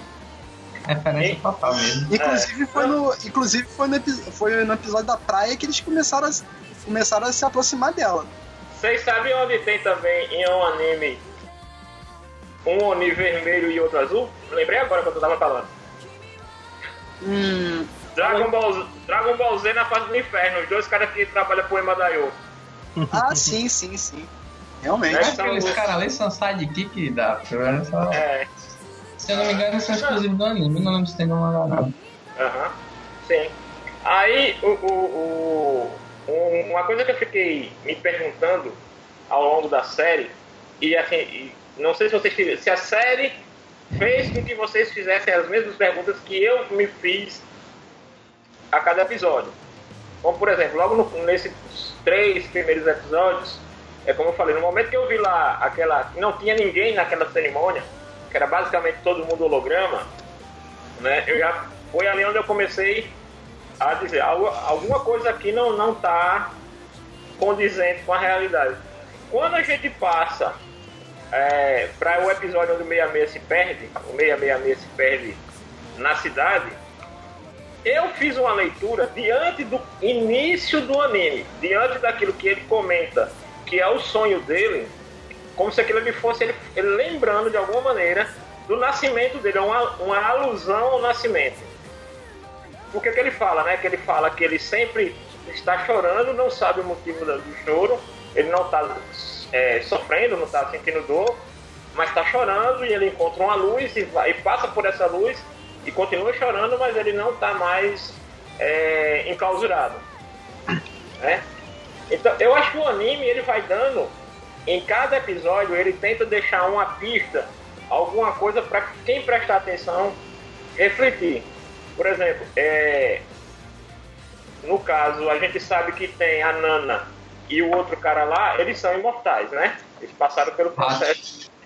né? Não, Eles não, passam- não. Eles ainda, eles ainda eram normais. Eles só no final que o. Que o. Que o lá. Que- é. Que ele faz o- a operação. Aham, Depois porque disso. Se vocês virem antes do episódio lá, quando o, os nove, né, os Nines chegam lá pra, pra levar a Kokoro, é, ela, a Nana tá perturbada, não, tá, não concorda com aquilo, aí chega o Alpha, né, e diz, olha, mas é melhor você cumprir o seu dever em vez de ficar de namorico com, com a professora? Eu acho que sim, sim. sim. Ele fala, né? Então assim, ela tem um monte de frasezinhas assim que lá na frente depois vão se ligar com alguma coisa. Né? É... O primeiro fato é que ela vai mostrando aos poucos que ela não é tão senso comum né, quanto os outros adultos, né? Ela tem alguns diferenciais. É porque, na verdade, ela teve... É porque na verdade ela já passou por essa, é, por essa operação para apagar a memória dela que nem o Hiro. Porque teve aquela é. questão dela que ela perdeu perdeu o parceiro de, dela. De piloto, foi, sabe? É. Aí até o Dr. Franks olha pra ela e diz, você já passou por isso, não é Nana? Aí quando fala isso, ela começa a ter os lápis mais fortes ainda, né? Recuperação de memória. Isso. É. é. Eu acho que eu perdi um momento que foi explicado que a Nana e o, e o outro rapaz eles eram imortais. Eu perdi esse momento de explicação. Só no não, final que eles falaram, ah, mas a gente é imortal, final. né?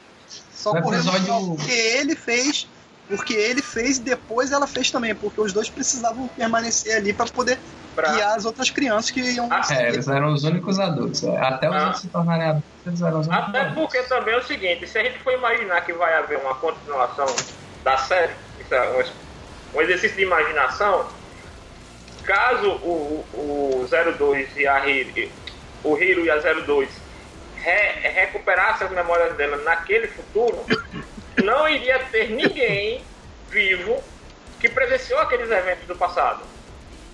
Entendeu? Então, não, assim. De repente, é. Não, de repente o casal ainda tá, tá ali ainda. Não, é isso que eu tô querendo dizer. A Nana e o outro cara serem imortais, passarem pelo processo de imortalidade, é necessário para isso. Porque, imagina, se vai haver uma continuação da série, em potencial, pode ser que exista, para a trama, eles serem imortais é extremamente providencial né, assim, eles seriam os únicos que eventualmente Sim. têm lembrança daqueles eventos.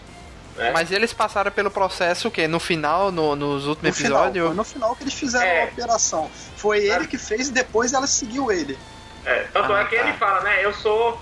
Você ainda é mais ou menos assim. Ele diz que ela ainda tem, vamos dizer, sentimentos e tal, ela ainda é mais espontânea. E ele é muito fechado. E ela fala, não, você vai ter a eternidade ainda para mudar. Aí quando as crianças levam ele, eles mas você já tá mudando. Sim, né? pronto. Mas esse foi o momento que eles é, falaram isso, mas é, isso foi mostrado antes? Não, não. É isso foi, que eu, foi é isso que, eu... Foi ali que deu o subentendimento que eles fizeram. Exatamente. A, ah, série, tá. vai deixando, a série vai deixando isso é, subentendido, porque é o seguinte, se você imaginar que aquilo ali, todos eles são adultos, não existiria o porquê ter um adulto que não passou pelo processo de, de imortalidade. Entendeu? A Ape, se a Ape estava fazendo todo aquele controle para manter as crianças naquele sistema, vocês acham que ela realmente ia deixar dois adultos normais, funcionais, dando sopa? Ué, o próprio, Franks, o próprio Franks não fez a operação. Mas eu acho que sim, sabe por quê? Porque é, a Nanda é, e o então. Hat, eles não faziam parte da sociedade lá do. Eles tinham contato apenas com a galera lá do conselho, né? Então, eles assim, eram funcionários. Era como, se fosse uma questão de ascensão. Né? No momento que você faz a, a cirurgia da imortalidade, você já não pode viver naquele ambiente externo. Você tem que ir lá pra sociedade em que todo mundo é imortal. Então, se eles é. ainda estão por lá, eles são adultos, mas ainda não são detentores da imortalidade. Porém, detalhe, são. Detalhe, aparentemente de... quem faz a imortalidade depende do magma. Porque Sim, lembra é. aquela senhora que o, o Zona me encontrou? Que até, inclusive, por um instante eu suspeitei até que fosse mãe dele. Eu também. Conheci ele eu de alguma também. forma. Então ela não é mãe dele, ela era uma piloto que conheceu ele de alguma forma, quando ele ainda estava lá naquele jardim. E ela envelheceu por causa do, por causa do processo todo que, que ocorre com os pilotos. Quando eles e com a ausência da energia magna, né, afetava o, a personalidade deles, né? Mas ela era uma piloto ou era, era uma daquelas funcionárias? Porque se você para pensar, todos os adultos eles têm um detalhezinho laranja, laranja Sim. brilhante no peito, é um aparelho Isso. que está bombeando o magma para eles. É. Com certeza. É, é, como se o fator magma, a energia magma, fosse o fator determinante pela imortalidade. Por quê? Porque vocês lembram que em um, um dado episódio, a rainha, né, a princesa dos Roçados, ela explica que uma parte dos dinossauros se tornaram magma. Sim. Né? Então, Na assim, realidade, os humanos surgiram a partir da absorção também de energia magma. Né? exatamente. Ah, e os, Energia Ni- os. Nines vivem a partir do magma, porque justamente Aham. foi por isso que eles estavam morrendo. Uhum. É, porque não tinha mais a É, não havia energia. aplicação de energia magma. Exato. É. Inclusive os urrossauros tem essa questão, né? Na primeira invasão da Vi- a Virme sim ofereceu a proposta para os urrossauros no passado, né? Que eles eram humanoides. Não foi aceito por parte dos Os urrossauros. urrohumanos, Come... Urrohumanos, é. Os romanos. Aí eles não aceitaram, teve uma luta lá inicial, os, a Virme saiu de cena, né? Levou a primeira paulada, saiu de cena, e os urros humanos, aí eles começaram a se dividir, como o Janúncio disse. Uma parte, que era, creio, a mais fraca, eh, se transformou em energia magma para fornecer energia, e uma outra parte meio que foram se aglutinando e se juntando para virarem aquelas máquinas maiores, que seriam os urrossauros, os urrossauros. as naves, né, também que depois eles aparecem em forma de nave, né? É, e Então, passaram a eles viver foram- no- passaram a viver no, embaixo da terra. Subsolo. Embaixo da Terra esperando o retorno da Virme. A partir daí, o ser humano surgiu, cresceu, se desenvolveu, etc. E a, a Virme E se a Virme infiltrou se no. E na aí, humanidade, né? instintivamente defendendo a energia magma, né? Porque É. os humanos sobreviventes estavam extraindo energia magma, eles instintivamente, como animais, estavam indo proteger a energia. agora, Não, mas acho é que, a- acho que aconteceu ali o seguinte. Eles é, os humanos, como a gente está acontecendo agora atualmente, né, então estavam esgotando os recursos da Terra. E eles se viraram para o magma. Descobriram que o magma podia ser usado como uma forma de energia. Exato, exato. E era isso que interessava a Virme. A Virme se interessou pelo magma. Porque, Mas afinal a- de contas, são seres de energia. Ô, ô, ô, pessoal, é o seguinte, tem um detalhe aí. É, como a Virme já tinha encontrado com os urrossauros antes, né? Lá atrás, lá já teve. E foram rechaçados, o que é que eles falam? Nós vamos voltar. Eu, a leitura que eu faço é que já a Virme é que para implementar esse plano dela de assimilação da vida, é, é, a Virme é na verdade uma consciência é, cósmica. Então, ela quer que todos abandonem suas formas corpóreas e se unam a ela, né? Façam parte dessa. Projeto da complementação humana. É, Aí, então, aí o que é que acontece? Quando começam as ações da EIP, na minha leitura, já é a Virme, já é a Virme atuando ali dentro da EIP, porque eles já sabem que existe a energia magma, eles já sabem que tem os urrossauros lá embaixo. é, eles, Eles precisam só- dar, e eles precisam dar cabo dos urrossauros antes que eles comecem E- a fazer então, assim, É, eles armaram verdade- a armadilha para destruir a, a, revolta dos Rosários Então- contra ele antes da guerra começar. E na verdade o que, é que aconteceu? Se eles aparecessem, vamos, vamos fazer uma leitura do seguinte: se a Verme reaparecesse para o mundo normal, aquele mundo sem, sem o, mundo do- o mundo dos humanos antes daquele problema de, de, de desertificação, o que provavelmente iria acontecer? Os urrossauros iriam aparecer, se unir aos humanos para enfrentar o Irmos. Entendeu? Então, o primeiro fato, o primeiro plano da Virme é o seguinte: acabar com o potencial humano. Então, você Não, que- mas olha só. Olha só, a rainha já não estava querendo nada com os humanos, porque ela já sabia que eles estavam sendo manipulados e não ia ser Sim. difícil convencer eles. Não, eu tô querendo É. dizer o seguinte: se ela, se a Virme tivesse vindo atacar a Terra diretamente, sem todo aquele esse planejamento que ela desenvolveu na Terra, que foi diminuir a população, é, segregar, acabar com os recursos naturais, né? Então você vê que é um plano a longo prazo que no final o objetivo da Virme era somente destruir os urrossauros.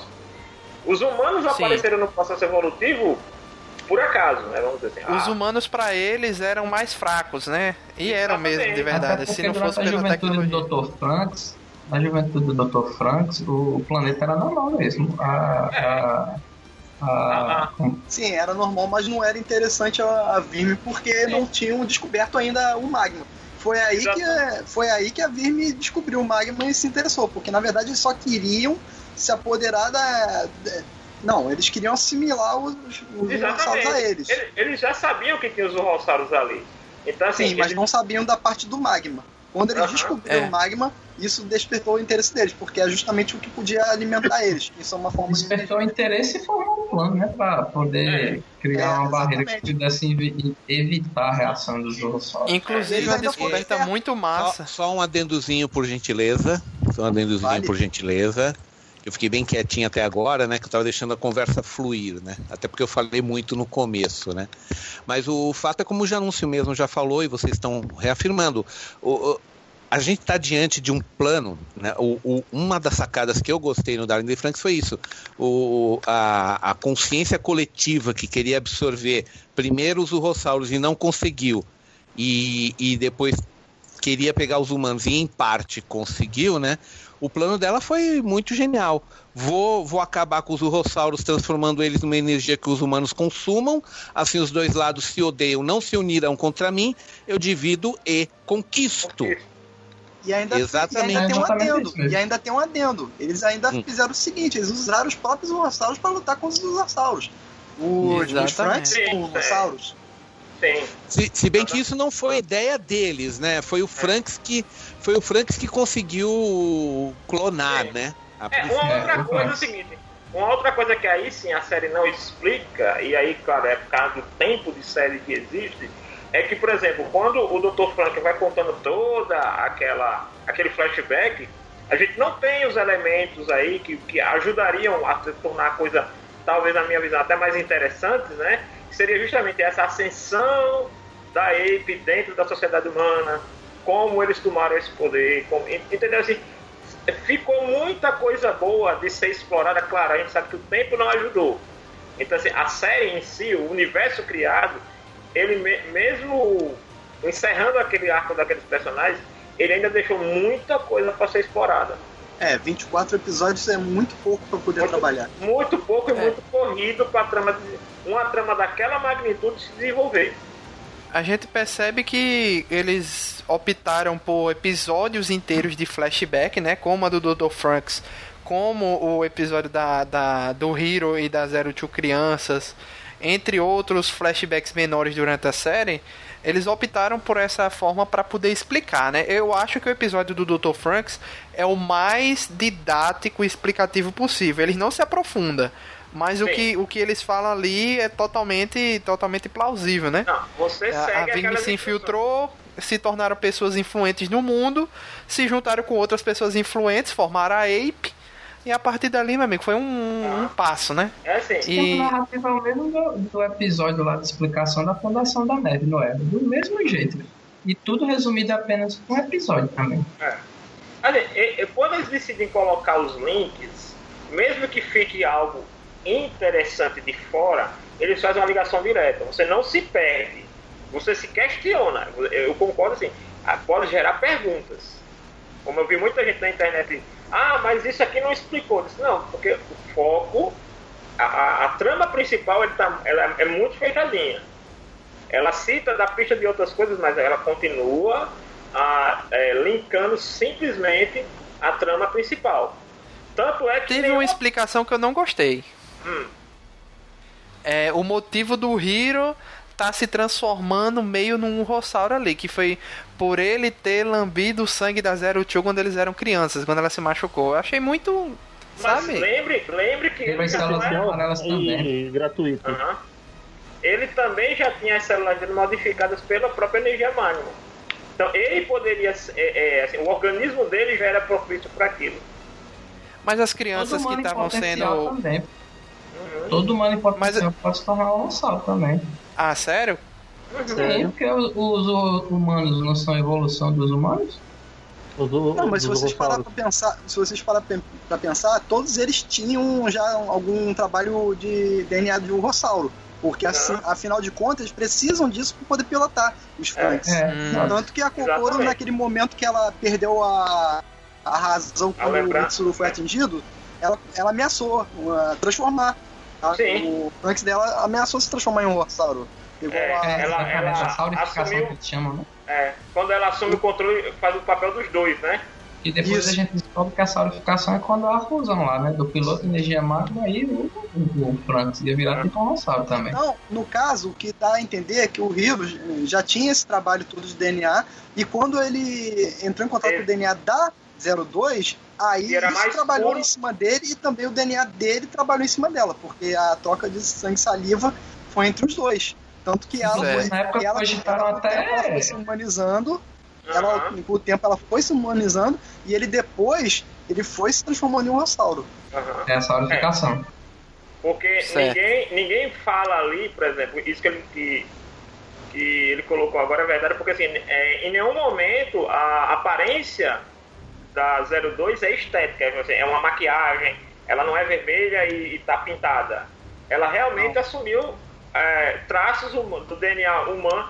Eu acho assim, imagina o seguinte, a 02 tem o DNA dela de dinossauro é muito mais com poderoso, vamos dizer assim, está em maior quantidade do que no Hiro. Ela Da é mais forma dominante nela. Ela É, da mesma forma- dinossauro. na mesma forma que o DNA humano puro, vamos dizer assim, está em maior ênfase no Hiro em relação a ela. Então foi uma troca conjunta. Exatamente. Assim, de duas, foi uma troca de duas mãos, né, de duas vias.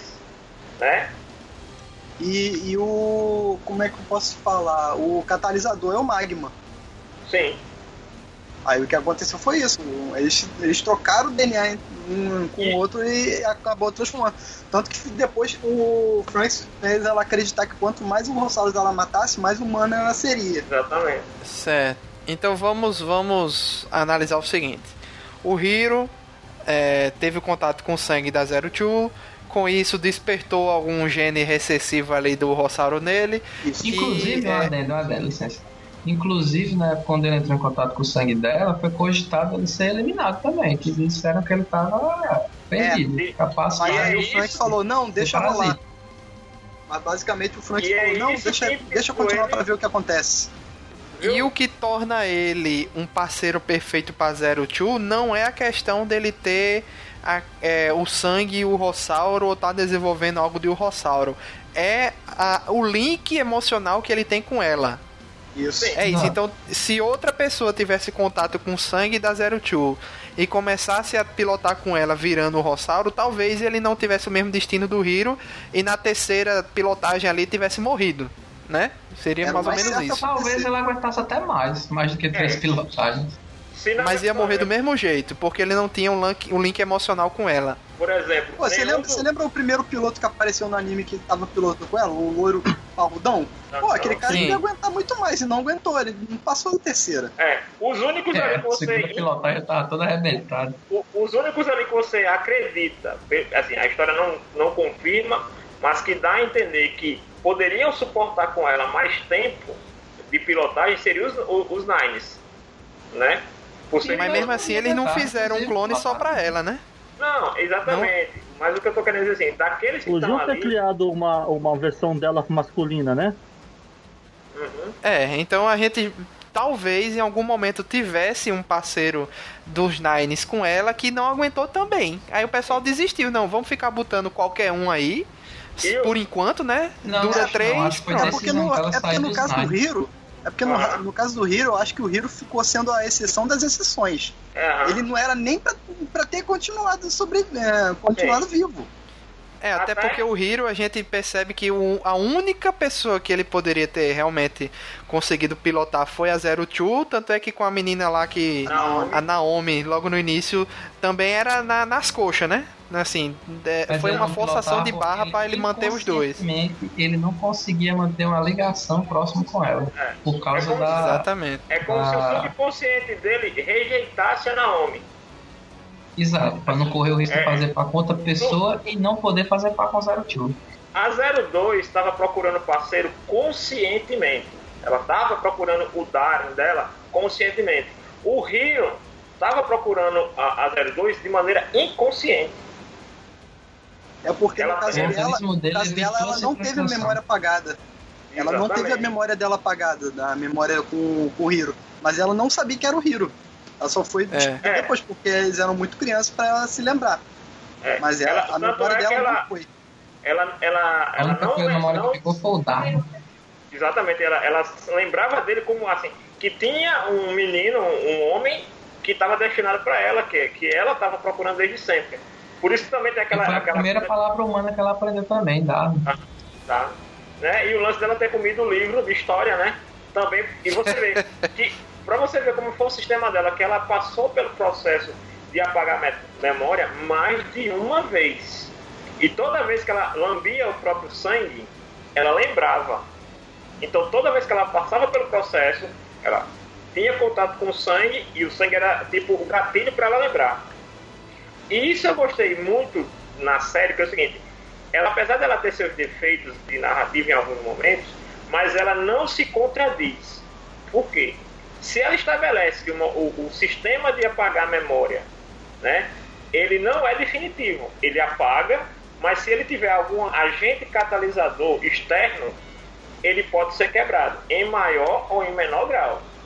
Mas Então, eu acho que isso os cientistas não sabiam disso. Não, Creio é, eu. não, assim, eu não, não, não, não tô questionando isso.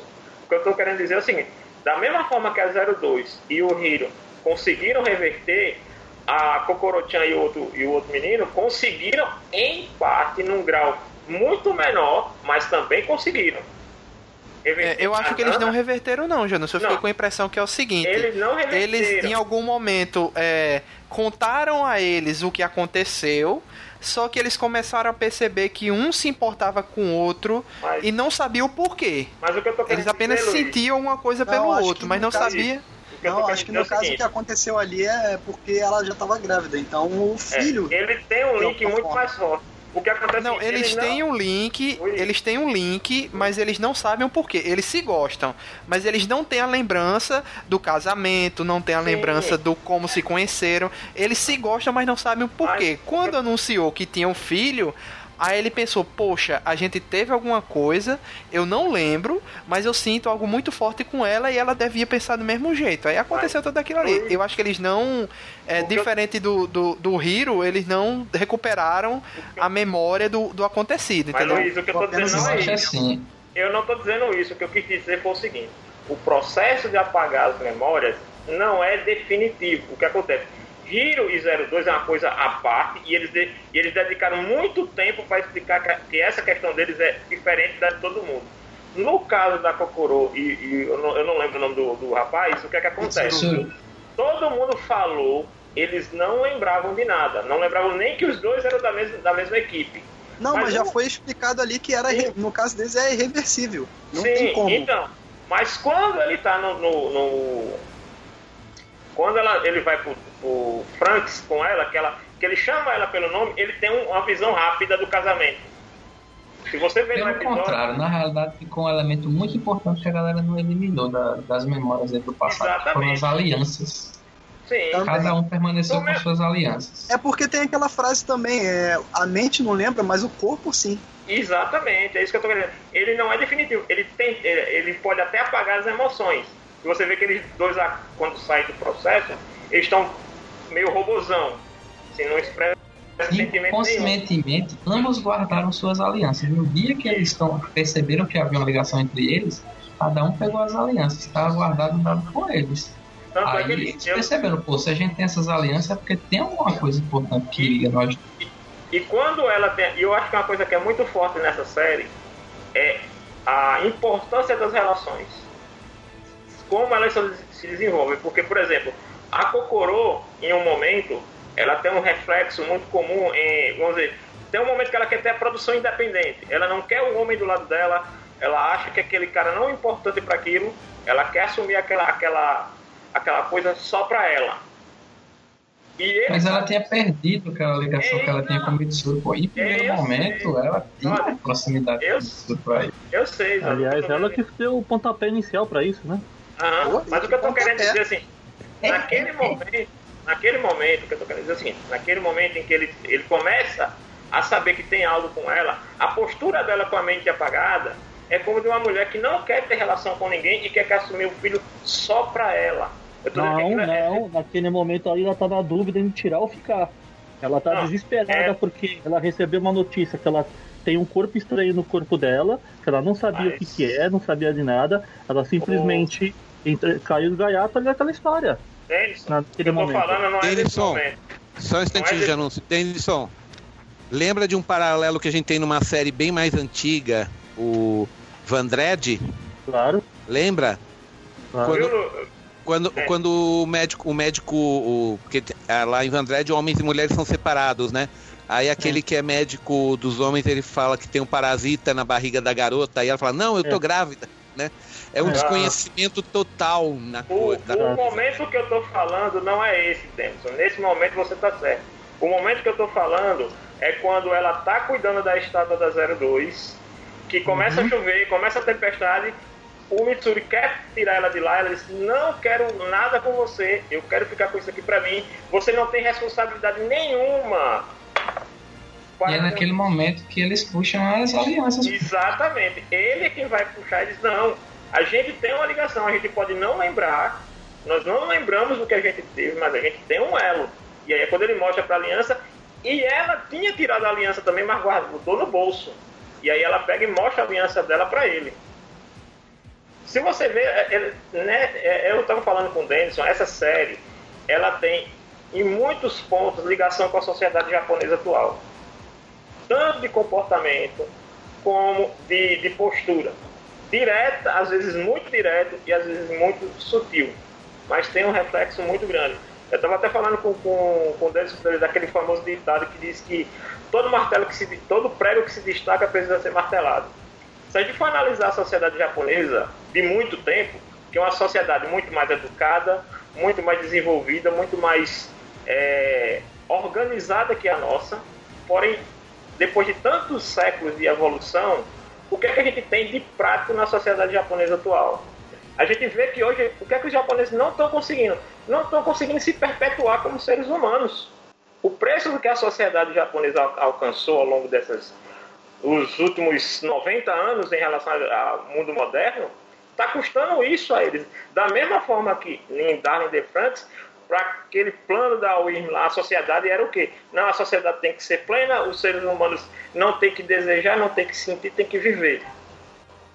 Não vão, depend... não vão mais sofrer, que essa é a desculpa da UIRM, né? Não, mas se você participar da nossa, na nossa coletividade, você não vai sofrer, você não vai ter discriminação, você não vai ter... Um monte de paralelo, a gente sabe que tem muitos, muitos aspectos da sociedade, não só japonesa, que sempre vem com esse tipo de, de argumento né, de coletividade e, e o indivíduo ser descaracterizado. Um grande ponto também que eu vi ali é quando o Hiro deseja ir para o espaço para salvar 02. O que é que o Goro fala para ele? Vocês lembram o que é que ele fala para ele? Que é uma coisa É, muito porque ele está sendo egoísta com, com as escolhas dele. É, Exatamente, você vê que isso não é exclusividade do Darwin de Franks. Quase todo anime, filme japonês, produção japonesa que seja, quando o indivíduo tenta procurar pelo que é dele, a felicidade dele, o sonho dele, geralmente alguém vai aparecer para dizer que ele está sendo egoísta, que ele está deixando de pensar nas pessoas em volta dele, no povo que ele representa, sabe? Então eu, pelo menos, eu vi, eu faço uma leitura muito de Darwin de Franks, não sei se consciente ou não, do retrato da, da, da, da sociedade japonesa. A ponto de que, é fato, até pesquisei, que eu estou tentando colocar na matéria que eu estou escrevendo, que tem cidades do interior do Japão que já estão acabando, que estão virando, virando cidades fantasmas, porque Uhum. não tem ninguém nascendo nas cidades. É, tem uma cidade que, inclusive, o, o, o trem de lá tava saindo só pra uma menina que morava lá, a última, a última adolescente da cidade. E quando ela se formasse, essa linha ia deixar de existir. Ah, A linha já deixou de existir. Isso já isso aconteceu de fato. Ah, Tá. já se formou, Ah, né? É, mas só, só- mas só esclarecendo isso, a linha já estava programada para terminar, só que em consideração à aluna eles seguraram até ela se formar, entendeu? Tá? Agora, E, e só, só um instantinho de anúncio, deixa eu só acrescentar mais alguns detalhes. No Japão, atualmente, você, eles estão fabricando mais fralda geriátrica do que fralda de bebê. Pra você ver como a situação tá feia. Outra coisa, tá bom? É, existem várias, várias cidades do interior, principalmente nas áreas de, assim, nas áreas de agricultura, fazenda e tudo mais, eles estão. O, o, é, eles, é, essas aldeias que têm várias fazendas, elas estão se juntando para tentar é, convencer a mulher, mulheres da cidade a casarem com, com seus filhos fazendeiros, porque eles não têm uma mulher lá para casar. E, inclusive, alguns desses, isso já faz uns 10 anos que aconteceu, não sei se o Denison vai lembrar, mas foi notícia durante um tempo. Veio várias pessoas dessas aldeias menores de faze representando fazendeiros, querendo pegar Niseis daqui, Sanseis daqui para casar com fazendeiros lá no Japão, tá?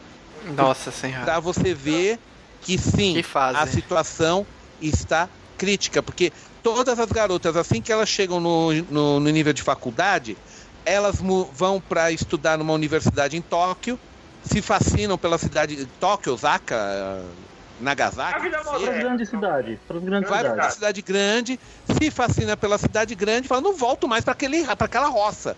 Entendeu? Mas tem um detalhe também, né? Que não é só o fato de hum. se deslumbrar com a cidade grande que garante que essas mulheres vão engravidar. Esse é que é o grande problema. Exato. Mas, mas, mas, já anunciou, e, e, deixa eu só completar. E é isso que acontece, porque principalmente muitas delas não preferem manter suas carreiras, suas profissões, sua vida independente, mesmo que isso custe não casar jamais, a casar e virar dona de casa, porque no Japão você casou, tua vida profissional acabou, se você é mulher, né? Um outro, um outro exemplo do, do porquê que isso está acontecendo. É como o Janus falou, é, a sociedade lá evoluiu, são fortes economicamente, tem uma estrutura social muito bem elaborada, mas eles não, não tiraram o pé do lado do machismo. Porque, por exemplo, uma das diretoras aí de uma empresa multinacional norte-americana, ela é japonesa, e entre... eu não me lembro o nome dela, desculpe, gente, eu não vou conseguir lembrar. Tá? Mas é assim, a empresa, a, a empresa catapultou no mercado graças a essa mulher. Tá? E ela é japonesa. E quando foram entrevistar, tudo mais, mas por que você não ficou no Japão? Por que você veio para os Estados Unidos? Você não tinha oportunidade no Japão? Assim, a pergunta foi mais ou menos essa, né? Por que é que você foi para os Estados Unidos, sendo que o Japão tem empresas até maiores do que essa que você pegou nos Estados Unidos? Falou, é porque com depois de eu fazer ginásio, colégio, faculdade, doutorado e bacharelado, quando eu fui trabalhar numa empresa no Japão, eu era uma secretária e meu, todos os meus diplomas só serviam para eu só, só prestaram para eu servir chá para a reunião da diretoria. É, esse é o problema também. Aí, aí simplesmente ela mandou isso, desculpa a expressão, mandou o Japão a merda e foi num lugar em que os diplomas dela pesavam. Quando ela botou os diplomas na mesa nessa empresa nos Estados Unidos, deram um cargo para ela e ela virou assim, elas a empresa, não sei, desculpe, eu não lembro o nome da empresa, eu sei e, e ela não é um caso isolado. No próprio Japão há várias mulheres, há várias empresas feitas só por mulheres, há estúdios de animação apenas por mulheres. E Olha o Clamp aí de referência. Clamp é, aí. E, não, o, Cl o Clamp e a Ryoko Ikeda são os, os, mais gritantes, mas não são as únicas. Existem uhum. centenas, talvez milhares de mulheres assim. E nenhuma delas quer casar. Então, assim, porque você tá vendo porque sabe que men... quando casar, a sociedade vai cobrar. Ah, você casou, por que, que você está trabalhando ainda? É isso que vai acontecer se ela estiver no Japão, ah, entendeu? Mas, mas aí, Peixoto, é hum. aí nesse momento em que hum. o final de Darwin de Franks, ele realmente tem um peso muito maior. Porque é uma mensagem que diz nitidamente que você eles fizeram um episódio somente para explicar a diferença de homem e mulher. E como essas diferenças são importantes para que os casais sejam felizes, sejam se desenvolvam, ou pelo menos que os casais comecem. Uma sociedade que está deixando de literalmente fazer sexo para procriar, e, e, e, isso na verdade é o preço que eles estão pagando hoje pela política que eles escolheram, pela maneira de escolas, de, não é à toa que no Japão tem suicídio a, a dar com rodo, entendeu? Uhum. Eu acho que a, a, alta taxa de suicídios que teve, principalmente nos anos 80 e 90, não é, não é à toa que suicídio é, vira e mexe é tema dentro de anime, né? Até mesmo agora em, em, em Persona 5 já teve episódio tratando disso, entendeu? E essa falta de relacionamentos e literalmente falta de sexo no Japão é um reflexo de uma escolha que eles fizeram lá atrás. Uhum. E hoje. E... Né, e Não, hoje termina. O governo. Eu acho que daqui a pouco o governo japonês, sei lá, vai instituir o Ministério do Sexo lá, porque vai virar. É como eu disse no, no artigo que eu estou escrevendo. Os problemas que hoje afetam mais gravemente a, a sociedade japonesa, se a gente for trazer para o Brasil e for dizer que isso lá é problema, a galera daqui vai rir. É risível você imaginar uma sociedade onde o povo não faz sexo.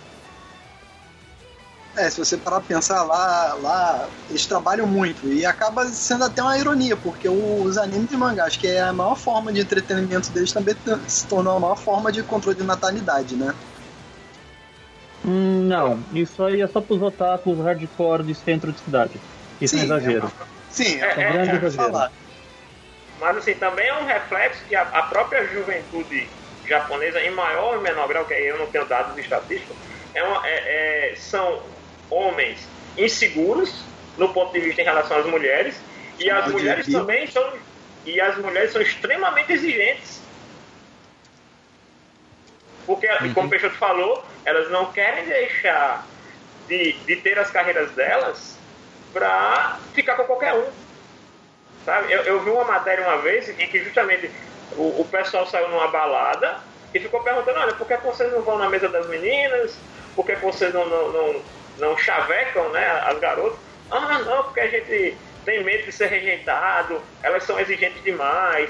Aí quando vai pro lado das mulheres, não, porque eles não chegam, não, não, sabem tratar uma mulher, não sei o quê. Então assim, você vê que está tendo uma falta de comunicação aí entre esses jovens. Né? Ao ponto E, de. e, e Peixoto? já anunciou. Já, ah, já anunciou, desculpa, desculpa aí. Deixa eu só incluir, porque você falou dessa parte dos dois lados não se entenderem. Mais, do- mais, algumas, mais alguns dados para vocês dessa, dessa loucura. Sabe uma profissão que está ganhando muito dinheiro no Japão? Hostess masculino. Ro- o que é o que são um clube de roça, fechou? é, vamos. é, não, eu ia chegar lá, Denis. Eu ia explicar, calma. Hostels é aqueles clubes em que você vai para bater papo com pessoas. Você tem bater papo profissional. Você tem caras que são assim, o cara, o cara que tá lá, ele sabe conversar com as mulheres e elas consomem os produtos do bar. Ele, e ele ganha um valor para conversar, para dar atenção, para sair. É, é- é como se fosse um namorado de aluguel Um mas sem, sem a claro. pegação. Você Oi, tem para é. mulher? Tem. Você tem para mulher? Tem. Só que olha a diferença. Você tem hostes femininas que elas atendem principalmente homens casados de meia idade, de 40 para cima, principalmente. Só que os hostels masculinos já atendem mulheres com 20 anos. Uhum. Tá? Então você vê qual é a diferença. É como é como o, só, é por isso que eu, fa- eu te dei essa, essa cortada, Janus, porque estava dentro do que você falou desse negócio. Os rapazes falam: ah, a gente não vai porque tem medo de ser rejeitado, elas são muito exigentes. E elas, ah, eles, eles não sabem como nos tratar, eles não vêm falar com a gente, eles não têm iniciativa. Então, e aí é o seguinte, o que é que elas fazem? Elas vão e preferem pagar um profissional que sabe ter iniciativa para suprir. essa- Aí o que acontece? A mulher trabalha o dia inteiro, passa num hostes para ter uma, uma- a sua dose diária, digamos assim, de afeto do lado masculino e tá bom. Entendeu? Ah. Um, um contato, carinho, uma ilusão de romance sem nenhum comprometimento a longo prazo e ela volta no dia seguinte para trabalhar e a sociedade não cobra porque o problema o problema todo está como a sociedade japonesa funciona que é aquele negócio mulher casou não trabalha mais fim de papo entendeu aonde Isso- a gente vê isso? Enquanto não mudarem isso, o Japão vai continuar fazendo mais fralda geriátrica do que fralda de bebê. Não tem jeito. Viu, Peixoto? Eu, eu acho que um anime que conta isso muito bem. Pra Hum. quem, quem não assistiu, eu recomendo que assista, porque é uma comédia muito boa. É o Uran Host Club. Que é O, é, exatamente. o Oran isso. Host Club, exatamente. É exatamente. Os caras numa escola para ricos criam um host clube, onde cada membro do clube é o ideal que a- as garotas procuram. Então tem desde o cara que é um menininho bonito, que tem 20 anos, mas parece um caraca de 12, até o, o fetiche do yaoi, o cara que é o galanteador, o cara que é o adulto sério. Então, assim, O macho dominante, tem um lá que é macho. O- dominante. O, o- o bem-sucedido, o executivo bem-sucedido. Então, assim, os caras criam literalmente um cardápio de acompanhantes e aí todas as meninas da escola, no horário do intervalo, vão para esse clube para serem paparicadas. E Ah, e tem- paparicarem tem- os caras. E, e tem um detalhe, né, Janúncio, muito importante. É uma autora, é- é um, originariamente é um shoujo mangá, né? O Exatamente. Uranvos é do uma- Clube originariamente é um shoujo mangá. Você vê que as próprias mulheres criam as suas histórias do, do que elas querem, entendeu? E, e realmente o, o Darling, é como você falou, Janúncio, o, Dar, o Darling é uma tendência atual de tudo no Japão, porque é assim. Vocês sabem que eu acompanho muito todo tipo de mangá, incluindo até mesmo muito mangá erótico, tá? Uma das temáticas principais agora é, é, é fazer histórias em que a garota fique grávida no final, nas histórias eróticas, Sim, tá? sim. Entendeu? aí Porque, porque, eh, na verdade, diz uma lenda, eu não tive nenhuma confirmação, porque eu não consegui achar nenhuma matéria sobre isso, e foi sussurrado muito assim, eh, de, de, de, de, de, de- como é que fala, de rebote, né? Assim, bateu em algum lugar e chegou em mim, entendeu? Mas bateu de um lugar que eu não sei de onde é, não é confiável, dizendo que é o próprio governo japonês que estaria estimulando, eh, ou sugerindo, sugerindo, entenda-se, né? Não pressionando, mas sugerindo, pedindo para que editoras e tudo mais fizessem histórias e que estimulassem a, o sexo Libido. reprodutivo. É, libido e sexo reprodutivo. Fechou? Tá. É o que eu Tá. falei. É, vai- já daqui a pouco vai institucionalizar o Ministério da Procriação no Japão. Porque Não, mas daqui a pouco, daqui a Na pouco vai verdade- virar caso de, de- de calamidade pública, bicho. Mas Na já, verdade, já, anúncio, já está virando. Daqui 20 anos, eles calcularam que vai ter mais gente aposentada do que gente trabalhando. Como é que fica a aposentadoria desse povo? Ah, mas lá você- tem. Bem, vamos voltar. Ó, mas lá tem. Só pra falar, só pra falar rapidinho. O governo, o governo tem medidas para poder tentar estimular, porque, por exemplo, criança lá é atendimento médico gratuito até os 12 anos. E as mulheres que engravidaram elas ganham uma espécie de ajuda. É para Aham. estimular, só que é- mesmo assim não tá dando certo. Aham. Porque a sociedade tem outro foco, tem, tem uma outra, vamos dizer assim, tem uma outra visão de êxito profissional ou de Sim, êxito porque- social. Sim, é porque mais se isso. você parar pensar, até é, isso aí já começa errado na escola. Já viu? Vocês costumam ver esses animes é, de escola que quando o pessoal tá se formando, começa aquela choradeira, aquele clima de funeral? Porque, Porque basicamente é, é seu amiguinho da vida toda, mas ele nunca mais vai te ver, porque ele vai trabalhar e você vai ficar esquecido. Basicamente já começou errado por ali. Porque a pessoa já fica centrada. Eu tenho que trabalhar, trabalhar, trabalhar, trabalhar. E esquece o resto. Acabou. É, é- é exatamente aquela questão que, que eu estava falando com o Denis, só que se você ver é, Darwin de Francis é uma distopia clássica, com todos os elementos que tem de uma distopia.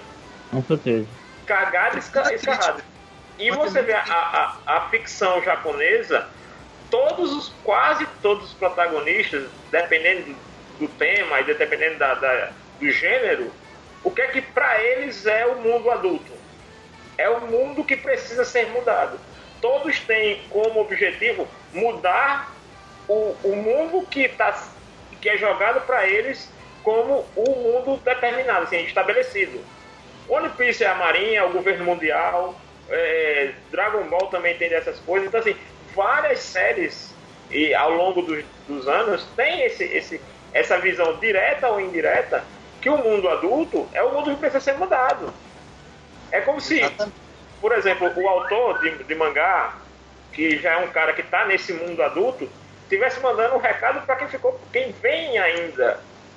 Entendeu? Então, não desista dos seus sonhos, não desiste, não aceite as coisas como elas são estabelecidas, porque isso é o que, é, são as mensagens que são sempre repetidas e repetidas e repetidas em todas as obras que a gente vê da, da, da cultura japonesa. Basicamente, questione e seja livre. Outra coisa, né, a interação entre os personagens ali principais, né? A gente tem ali praticamente triângulos amorosos formados entre as crianças, algumas que a gente pensa que não, não liga nada, mas assim, vamos lá. O Zorome e a Miko ali, eles fazem. Não, não tem. São É, par é um romântico desde o parceiro. início, velho. Nem adianta. É, É. desde o início e não se importa. Um não. não, não não tem interesse no outro, né? É, Basicamente, sim. no, no outro que eu digo, tem. fora, fora deles, fora, É fora aquele- do casal É ali. aquele lance, eles se amam, mas não sabem ainda. É. E, e fora do casal, Ah, eles não se interessam mais por ninguém, né? Gente, Aí tem a Ichigo que gosta do Hiro e o Goro que gosta da Ichigo, a formando outra, aí um não, e a triângulo outra amoroso. menina que também gosta da, da Ichigo. É a Ikuno. Ikuno também gosta da Ichigo. Então não é mais nem um triângulo, é um quadrado amoroso praticamente aí. Né? Aí tem aí. Agora vem o seguinte: esse que eu vou falar é. Eu creio, na minha opinião, foi o debate, o casal, aí o triângulo amoroso que trouxe Darling the Franks para uma exposição maior pro público que não conhecia aqui no Brasil, certo? O pessoal que gosta de anime aqui que não conhecia ficou conhecendo a partir do debate de Kokoro, Futoshi e Mitsuru. Né? Aquele clássico debate de que lascaram a vida do gordinho na história. Né? É. Tanto é que arrumaram até uma personagem genérica pra ser a esposa dele. no- Mas eu no acho final. que o trabalho do arco dele é tão, é tão importante pra história. O arco dele é muito bom e eu confesso, fiquei extremamente surpreso quando eles colocaram lá a questão da bulimia. Eu fiquei, cacete, foram profundo aqui pra, pra mostrar assim o quanto ele ficou chateado com a situação e, mas e não, tudo. não bulimia não, pô. Eles tinham um problema de envelhecimento rápido e de perda de interesse da alimentação, que foi resolvido pela Ikura no final do episódio, do, do- do último episódio. Não, não, o- não. Não, não, que ele, é, o Zoro me- descobriu que mesmo. depois de comer ele ia vomitar. Uhum. Assim, tem essa questão biológica, tem aí que o Zod falou, que no final do- da, da série eles explicam. Mas ele estava tomando, assim, ele estava ele tava procurando um motivo para que ele entendesse por que, que a Kokoro não ficou com ele. É. Ele tava assim com bulimia porque eles não falaram esse nome, mas o Zoro me diz, olha, é, Futoshi, você pensa que eu não, não sei, mas eu vi. É, toda vez que você come, você vai no banheiro e vomita. Uhum. Entendeu? Aí eu fiquei, caramba, foram. Mas qual foi essa questão aí da, da alimentação que você disse? Percebeu que no final a, a Ikuno, ela tá lá mais velha do que todos os outros parasitas, tipo, quase morrendo? Ela é a primeira a envelhecer desse jeito, É, vendo? e ela não, fez muitas não, pesquisas. não, ela não é a primeira. A Miku, se você para pensar, ela tava com um fiozinho de cabelo branco, aí o pessoal estranhou. Aí quando foi aqui, aqui o cabelo dela ficou Sim, totalmente mais branco, branco. porque ela, ela esgotou toda a força do... Ela esgotou toda a As força células do- amarelas dela. É, exatamente. Aham. E aí isso ocorreu. É igual, que, é Aí no igual um final do caso... episódio, Quer ver, quer ver um caso que, Ah. que é parecido? O Enishi, de Rurouni Kenshin. O irmão, da, o irmão do, da mulher de Kenshin. Sim, Sim. o Enishi. Então, você lembra por que, que foi explicado por que ele ficou com o cabelo branco? Trauma. ali foi o choque Trauma- do, da O perda trauma da morte, ah, o da- da trauma irmã, da da morte irmã. dos pais e da irmã. Isso acabou Ah. afetando ele. Foi igualzinho. Só que ali foi Ah. no caso. Num caso, é, é, como é que eu posso dizer? Foi resultado do- da junção de estresse e o esgotamento. Sim. Blade Então quer Runner dizer que ia chegar um- personagem que fica com o cabelo branco, porque o bicho perdeu o braço, aí ele arranca os pedaços do, do braço dele para transformar os ossos do braço numa arma. Aí durante o processo ele entra choque. E dessas vezes com o cabelo branco. E, e, inclusive ela já estava dando sinal, ela estava tendo febre constante. Ela, o. Goro também estava tendo. sim. Ela explica que eles têm falta de Já apetite e envelhecimento precoce. E aí, a partir dos estudos dela, eles resolveram esse problema. Aparentemente, Ah, tá. pelo fato dela ter se esforçado tanto naquela ação que ela ficou com o cabelo branco, o estado de envelhecimento precoce dela foi irreversível. Aham. Que ela era a única que estava naquele momento que estava naquela situação. Então, eu fiz essa ligação assim, daquele problema. Tá certo que teve o fator psicológico do Futoshi, mas também tinha a E- questão do- da doença dos parasitas. Aham. E eu fiquei com a impressão que é, aí co- colocaram a Naomi pra ser é, par romântico da Ikuno ali no final, pra ela não ficar Mas foi, sozinha. mas foi basic- eu acho que não, ela foi para romântico sim. Exatamente. Foi, né? Tipo assim, Eu acho- um eu acho que um ninguém maiores ficou sobrando. eu acho que um dos maiores motivos dela, do Hiro não ter conseguido ativar o Franks não foi só a, questão que já foi levantada antes, mas também o fato dela não ter nenhum tipo de interesse nele. Sim, também. Ah, Também. Aham. É, exatamente. É como. ela como- gostava de mulher. ela go- assim, a série não conta. Isso Outro, foi outro ponto. também pelo fato da não ter conseguido Ela a não ligação. gostava de mulher, ela gostou da menina lá pela gentileza que ela prestou quando eles eram pequenos. Foi um Ah. evento específico que despertou isso. É, exatamente o que eu quero dizer. Na questão da Naomi, se você analisar ali, que ela também cresceu com eles, você não teve uma história sobre ela para desenvolver. A única coisa que tem é que não havia a compatibilidade entre ela e o, e o Hiro, e, e a série dá a entender que é o Hiro que é o problema, e não ela. Né? Mas assim, É. a série Era também não também. conta. Assim, era também, mas o que eu tô querendo dizer é o seguinte: É porque não tinha mais ninguém. É, a questão é essa. A Os, série- os dois eram os únicos que estavam restando ali mas sobrando. o que eu tô dizendo. Aí a última esperança era dos dois funcionar. Não funcionou. e É, assim, basicamente estavam tentando misturar água e óleo, não ia dar certo. E você não tem nenhuma informação sobre a Naomi para saber se ela, nesse processo de convivência, se ela não desenvolveu uma, uma afetividade pela outra menina também. Como no caso do, do, do- da Ichigo, que o Goro ficou afim dela e a outra menina ficou. Sendo que a Ichigo não estava nem aí para isso. Não tava, ela estava totalmente alheia a esse sentimento. Então, assim, da Naomi você simplesmente entende que no final ela despertou interesse pela outra moça lá. Mas você É, não teve. é. Você não tem assim um, um- uma informação prévia se isso é, já existia antes ou foi algo que veio depois. E, e é um negócio tão sutil que tem uma hora lá que ela, lá naqueles créditos finais que a Naomi tá na sala arrumando as coisas e a outra tá lá anotando e só dá uma olhadinha de lado, né? Assim, nem vira o rosto, ela só vira os olhos. É, não sei se vocês percebem isso no, Era, era só o suficiente pro pessoal pensar, aí tem. Exata, aí, exatamente, né? aí tem. E, e, assim, e eles tratam isso de uma maneira tão legal, velho, porque assim, é, eles abordam a- as relações dos casais, vamos dizer, convencionais, ela aborda toda essa questão da solidão da outra, que a outra sofre porque ela é diferente. Ela não sabe nem o que ela tem, ela só sofre por aquilo. Ah, e Quando esqueceu ela de vai- mencionar que o Mitsuru também queria fazer par com o Hiro, né? Exatamente. É, no começo eu queria É. fazer parte dele quando eu era criança. Né? Isso rendeu pra ele um ar meio estranho nessa história. Depois, a, a Kokoro foi a salvação dele. Foi assim. E assim, Eu acho que era mais a admiração que ele tinha pelo Rio. É. Disse, não, quero Não pilotar tem, com mas, é, Rio, mas fica subentendido, né? Mas Até porque provavelmente naquela época da infância deles, provavelmente, eles só sabiam que tinha esse destino de pilotar o Franks, mas provavelmente eles não tinham a informação que era a- a- só podia ser pilotado por casais. É, é uma leitura que eu faço para o pedido, porque é um pedido tão direto e a resposta do Hiro também é tão enfática, né? Olha, se eu conseguir sobreviver, se eu voltar, você pilota o Franks comigo? O Hiro vai lá na lata e diz, sim. Mas isso para mim é uma prova que eles não sabiam naquele momento que os Franks só podiam ser pilotados por casais, Sim, na inocência É, de criança. É. entendeu? É, aquela ingenuidade da, da criança. Né? No caso, no, no, no segundo momento lá, quando a, a menina diz, não, eu quero pilotar com a Itigo. Ali não, você vê que ela realmente quer, a- de toda maneira, tentar pelo menos saber se aquilo é possível. Sem falar que eles só podem pilotar quando entram na comunidade, né? Que começa a agir a ação do- dos hormônios masculino e feminino no organismo. É, inclusive a própria 02 falou isso. Ah, o papai disse que pra poder pilotar tem que ser um tanto pervertido.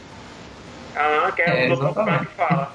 Que, é- que é justamente. É, eu não sei se a. Porque a tradução aqui que eu peguei, né? Coloca assim, ah, você tem que ser. o- A, a 02 falou que o professor Frank disse que a pilotagem fica melhor se os casais forem meio safados. Isso? Li- isso. Literalmente isso, né? Aí na mesma hora, as meninas olham pra ele e não pra 02. Porque eu imaginei que quem entregar a, a história, né, era 02. Mas não. Eu digo, a emenda foi pior do que o soneto, né? Porque a 02 já tava com a antipatia da galera, eu digo, não, vai sobrar pra ela. Mas não, o Hiro foi lá e abriu a boca e todo mundo. Né? E isso reverbera lá no, no- Já teve aquele lance no episódio anterior que era o episódio da praia. Né? Que os caras são tão sem saber que o menino lá tentou beijar o Hiro, né? Zorome. É, Exatamente. e pegando o gancho aí que já não se deixou do episódio da praia, que a gente já tinha dito anteriormente, foi justamente lá que a Kokoro achou o livro sobre a questão das dos bebês e tal. Aí despertou um interesse nela. Aí culminou no. no, no o, o Mitsuru ia tomar o remédio porque ele não aguentou o tranco da 02. Aí ela cuidava das plantas, aí eles começaram a se conhecer tal, ele tava tomando e gerar um remédio interesse. Ele tava tomando remédio Exatamente. dentro da estufa. Aí ela pediu, ele pediu pra ela cortar o cabelo, aí ela meio que tava bem saidinha ali, né? Ela tava bem assim, querendo instigar ele, meio meio meio querendo alguma coisa a mais ali, Isso né? aí já acontece na E- segunda parte, quando o Mitsuru ele já superou o problema com o, o Hiro, né? Ah, mas aí eu vou falar uma coisa. Eu vou falar uma coisa em defesa da Kokoro, é, quanto a, a respeito do Futoshi. Na hora que ele perguntou pra ela se ela ia continuar pilotando com ele pra sempre, é porque não haviam levantado a possibilidade de trocar os pilotos e ela não sabia, ela não sabia o que responder, ela teve que responder aquilo. Ela não teve outro Ah, ela aí jeito. na frente eles perguntam, né? Se alguém quer trocar, aí ela diz que quer. Aí, Aí ele fica ela- furi... É, mas aí, mas aí o, a atitude dele do Futoshi também foi muito infantil a esse respeito, porque afinal de contas, se ele tava gostando dela, ele tinha que falar. Ele não tinha que ficar calado. Sabe que ali tem esse, esse, essa série, é, nessa relação entre eles, tem, a- tem, tem seus momentos a lá Lagoa Azul, Ô, tá ligado? Assim, quem, quem assistiu Lagoa Azul sabe do que eu tô falando. É, é, Quem assistiu mais de 20 vezes, né? é, na sessão da tarde, quem, quem deixou de ver. Porque assim, é, nesse ponto é o que eu acho que é a melhor coisa que a série tem. Ele, ele consegue desenvolver isso de maneira muito orgânica, assim, muito natural. Sabe? Não é como simplesmente um cara que chega de um outro canto e tudo que a mulher que existe ao redor dele fica afim. A gente sabe que isso é, é- isso é uma ilusão, isso é uma coisa. Não é harém. Não é um eles assim. brincando, basicamente. É, não tem como isso acontecer na vida real. Né? Não tem E como. aqui tá Dez- do clichê de, de Darling the Franks. Por quê? Você, quando começa a assistir Darling the Franks, você pensa que vai ser um anime de robô gigante com luta, que os caras vão ter uma luta fenomenal. Só que aí é que tá. É, na partir da segunda parte, os Franks eles viram plano de fundo. Exatamente. O ponto principal é a inter-relação que ocorre entre os personagens. Inclusive, no último episódio, quando você pensa que vai ter uma batalha cósmica gigantesca da Zero Two lá contra os vídeos e tudo mais, o episódio é totalmente focado na sobrevivência deles na Terra. Que é outra forma de batalha que eles quiseram colocar, né? E É, eles muito passam muitos episódios ali sem ter nenhuma batalha, quase, né? Só desenvolvendo a situação depois de. Teve uma grande a batalha do Gran Crevasse, né? É, E depois daquilo ali passou muito tempo de readaptação, de, de- porque tinha destruído os latifúndios, como eles iam sobreviver. Exatamente, então eles passaram muitos episódios sem luta, né? Aham. E eu acho que Então, os o foco Nines, eles só partiram mano, os Nines eles só partiram para aquela missão no espaço, para batalha no espaço. Assim, a leitura que eu fiz, né? Porque eles chegaram na consciência que eles não tinham mais espaço naquilo ali. Na Terra eles não Os iriam foram sobreviver. feitos exclusivamente para morrer. Não Exatamente. não.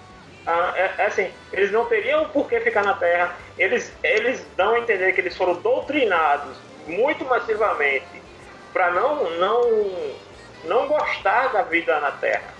Não gostar da Não, e vida. eles, eles, eles iam definhar, pô. Eles iam morrer de morte natural depois. Aham. então eles preferiram morrer na luta, na guerra, Que é tipo o- um, um, um viking, do que, do que morrer ali definhando na Ah. cama do hospital. Que é o que ele fala no final, quando ele, ele vai lá, o Alpha, né? Deixa o Hiro lá no, no robô. Ele pega e diz, não, eu nasci pra morrer em batalha.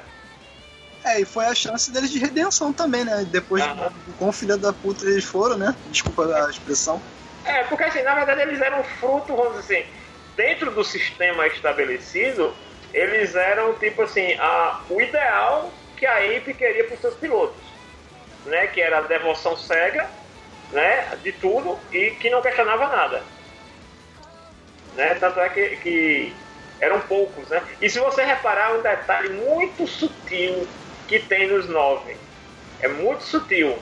As duas meninas que tem na equipe estão amordaçadas. É. Tu acha que é o quê? É, é os dentes dela crescendo? Não, Não, é, pra, é é assim- pra eles não serem diferenciados por nada. Pra, pra eles Ah, não é. ter nenhum tipo de diferencial. Entendeu? Elas estão, elas têm, elas, dá a entender, aparentemente, né? Porque eu não, não parei pra ver, Dá a entender que são gêmeas, duas meninas gêmeas. Na verdade Não, são, são três, gêmeos. são três. Na verdade São são três, né? três. E elas têm uma mordaça, né? Tipo uma máscara aqui pra. Elas não falam, não se expressam de nenhuma maneira, a não ser pelos olhos. E também isso é muito pouco. A participação delas ali maior é naquela luta lá, quando vão pegar a Kokoro e o outro menino no casamento. É, porque é, elas e os pilotos dela são os primeiros a morrer também. Uhum. Né, que lutam lá nessa batalha que o Luiz mencionou.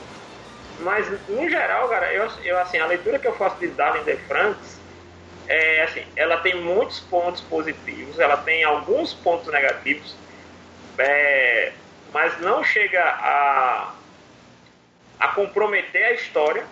Eu acho que ela é bem rasa, mas ela é bem contada.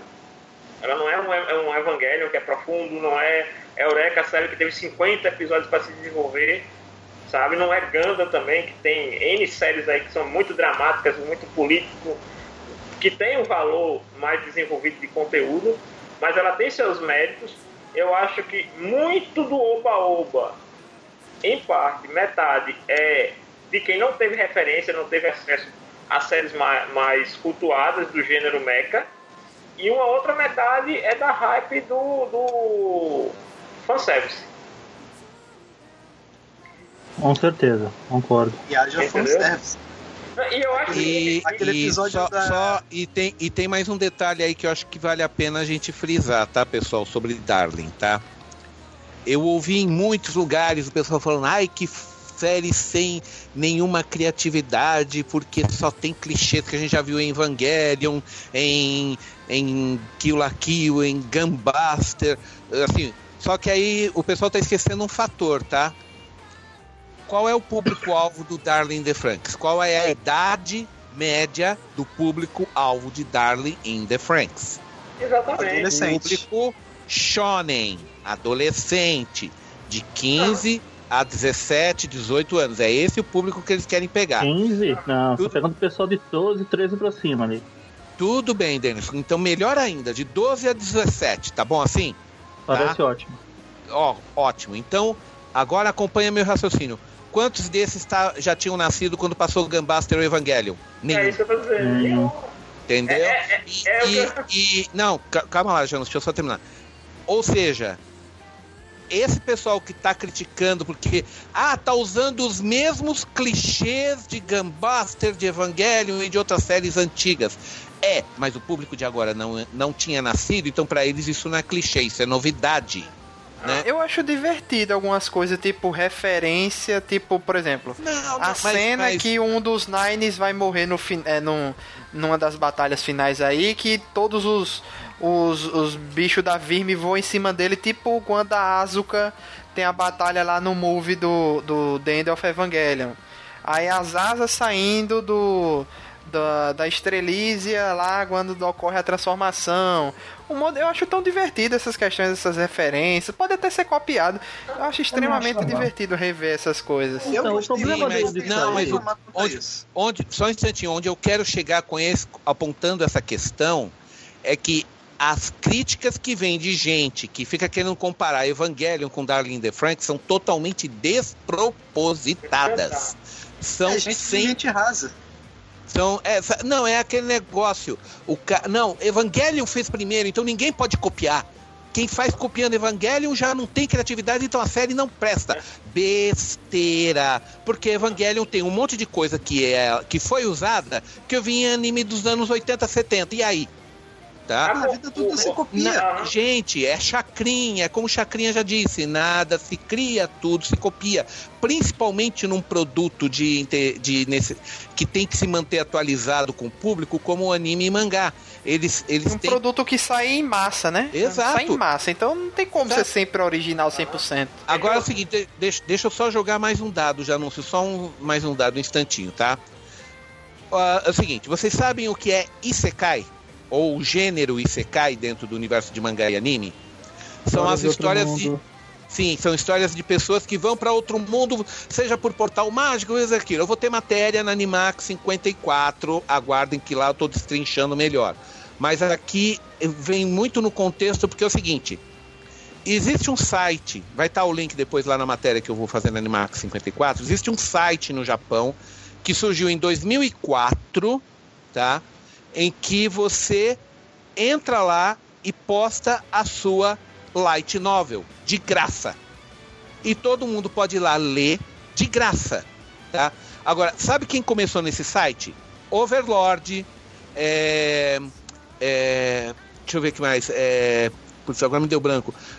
Tem mais de 100 séries famosas, enfim, tá? Que viraram anime, que viraram mangá, que viraram light novel impressa, que começaram nesse site. Agora, só um detalhe: sabe só do Isekai?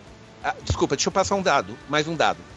Esse site tem 2 milhões de assinantes e até a última vez que eu consultei, 580 mil novelas diferentes, todas feitas por japoneses. E todas tá? Nota. Não, calma. 580 mil novelas de tudo quanto é gênero e 2 milhões de assinantes de visualizações de, de pessoas que vão lá. E 1 bilhão de visualizações por mês. Agora, quanto disso aí você cai? 100 mil novelas. Aí o que você vai falar? Pô, mas o tema é tão batido. Não, pro japonês não é batido. Lembra de É novo, gênero. gente. Não é nem Le- tema, né, Peixoto? É gênero, já virou É gênero. um gênero, desculpa, não é nem tema, desculpa, é gênero. Gente, só do gênero Isekai, que todo mundo conhece a fórmula básica. É um fulano normal que vai para um outro mundo, ganha poderes e monta o seu arenzinho e, e mata o rei demônio e final feliz. É quase tudo é isso. Aham. 100 mil histórias diferentes. E outra, me diz se isso esgota. Toda temporada de anime você tem dois ou três animes Isekai. Só nessa eu já identifiquei três. Só nessa agora que começou Olha, tá? A de verão, Ah. começou três. Então, então é assim, entenda, Janus, eu só estou incre- in- Uhum. incrementando o que você está dizendo. A, a questão do pessoal criticar Darling the Franks não é original. Não, não é. Não é mesmo. Não é, e, não tem clichêzão. nem- e eu desafio, eu desafio alguém que crie esse ano.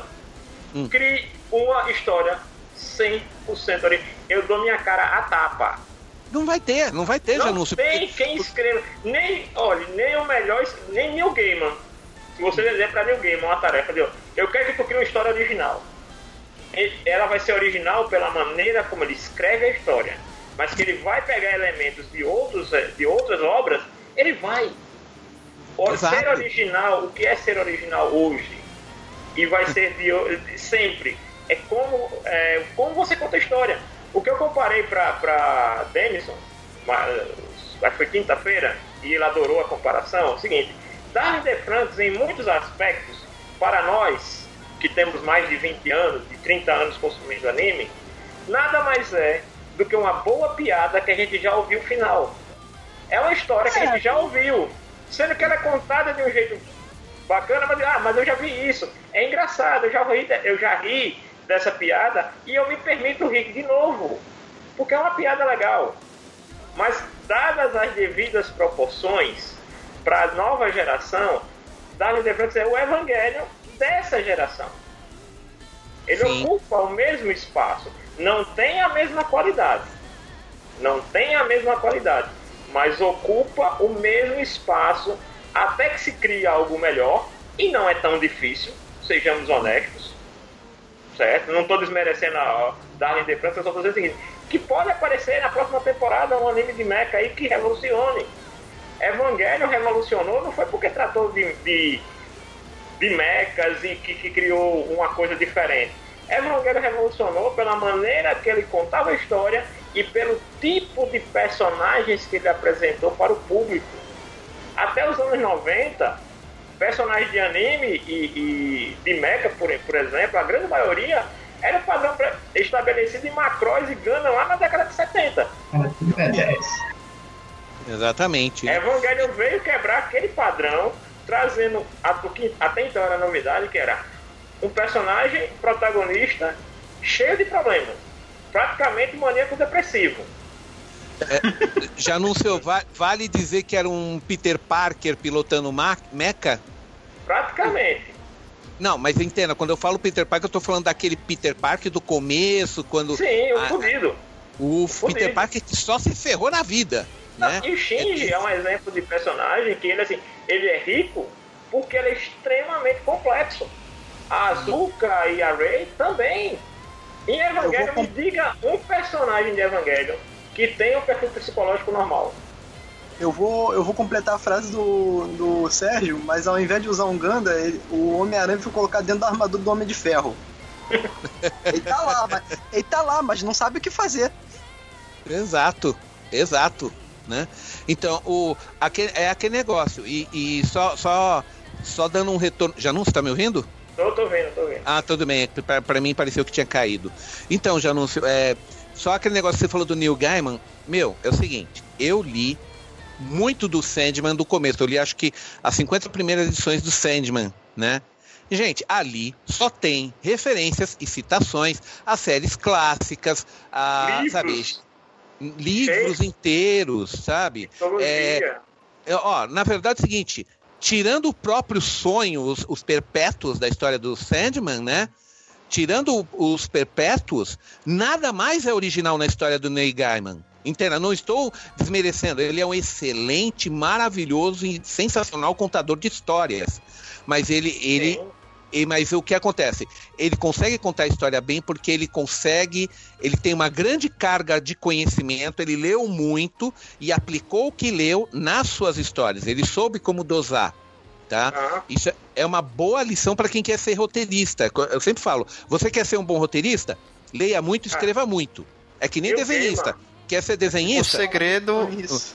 O segredo, o segredo é você escrever- pegar o que já tá aí, os Uhum. clichês, seja lá o que foi, e recontar. Como Ah. a gente teve um exemplo ano passado, Uhum. praticamente o Isekai ao contrário, que foi Recreators. Exato. Um monte de personagem que a gente já tá acostumado de ver em anime, em, em jogos, em games, Uhum. eles fizeram o Isekai ao contrário fantástico do início até o fim. Exato. Que ó, você não e o- espera algumas coisas de alguns personagens. Não, e outra, e outra coisa que nós vamos colocar, né? Como você falou, ali estão todos os arquétipos clássicos dos. eu tô falando. É, do Re- em Recreators. Não vou dizer. to- quando eu falo todos os, os arquétipos clássicos, parece que eu tô querendo ser definitivo, mas é, é claro que faltaram muitos, mas os principais estão todos ali, entendeu? E o modo como eles foram trabalhados, o roteiro como foram trabalhados, tá maravilhoso. Mas, de novo, não há nenhuma originalidade ali. Tá? Olha. Então, então, assim, a essência de tudo que nós estamos falando, né? Acho que o Jarus e vocês poderão concordar comigo, é não é um despropósito, é uma injustiça, não estou falando da maneira.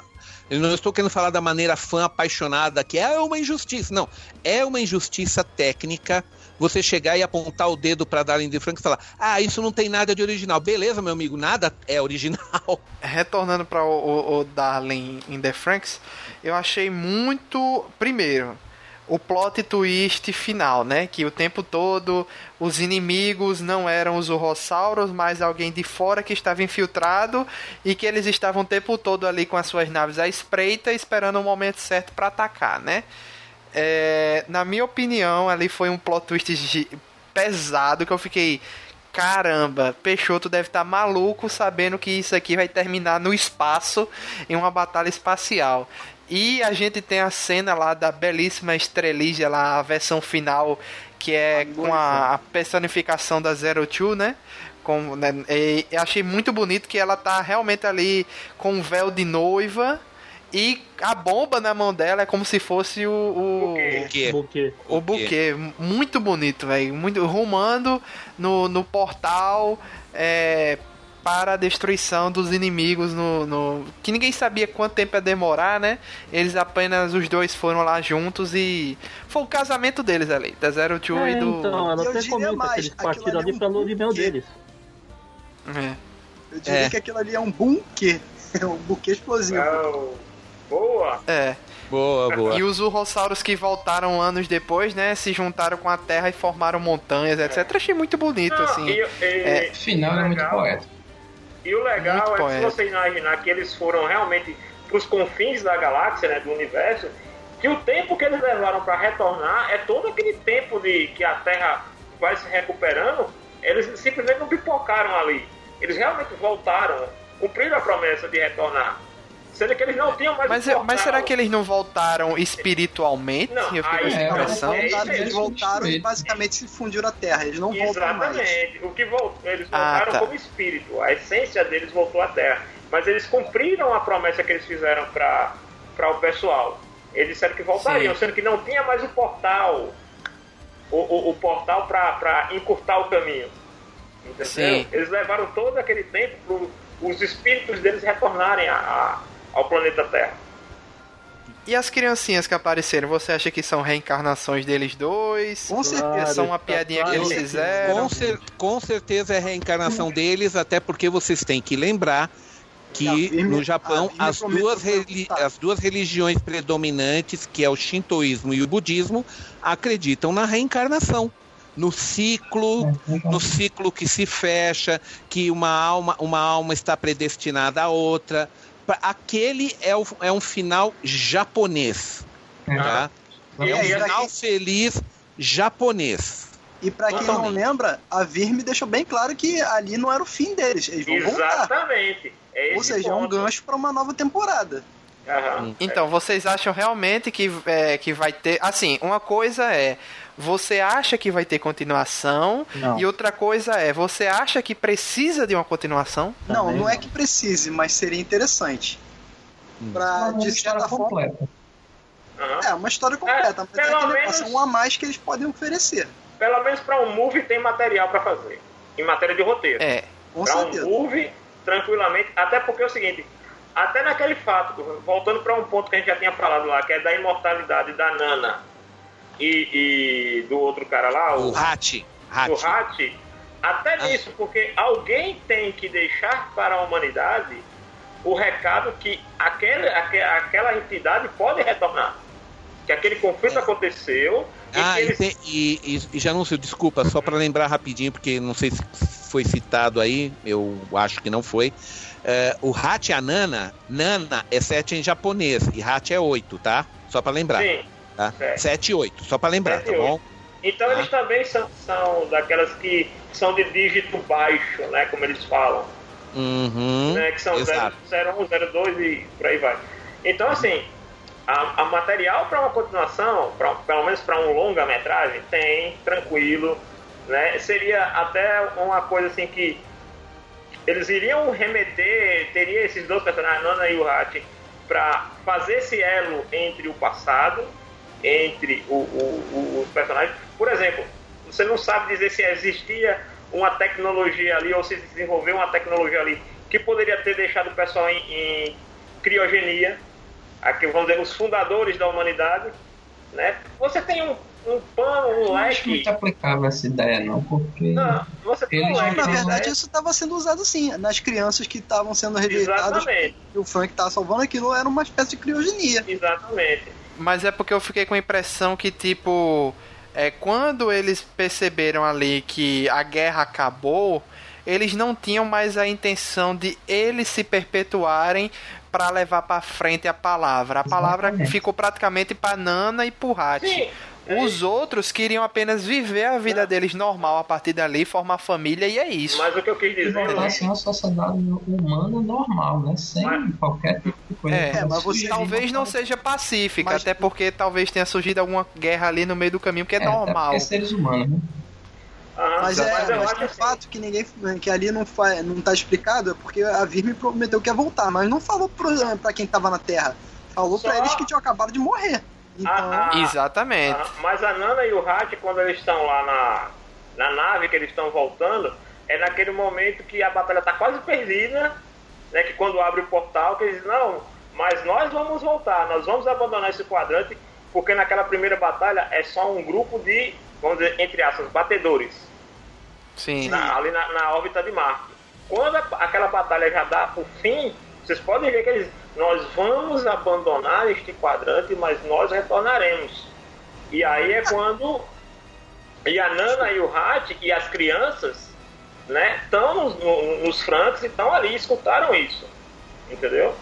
O que, eu, o que eu falei sobre a criogenia dele seria o seguinte: há espaço para até isso ser colocado se, se, se eles quisessem há espaço, como eu digo assim, espaço dentro de mecânica de roteiro. É, Entendeu? porque eu fiquei com a impressão que a Virme, tipo, ela perdeu tudo que tinha, mas como ela é uma consciência, ele pode ali, ou escapou por algum motivo, eles vão se. Eles têm a possibilidade de se, se reconstruir, mas assim, fica meio assim, ah, ah, ah, ah, ah, eu sou o grande vilão, eu voltarei, né? Eu retornarei e tal. Ah, mas você Eles- quer ver onde tem uma. Tem.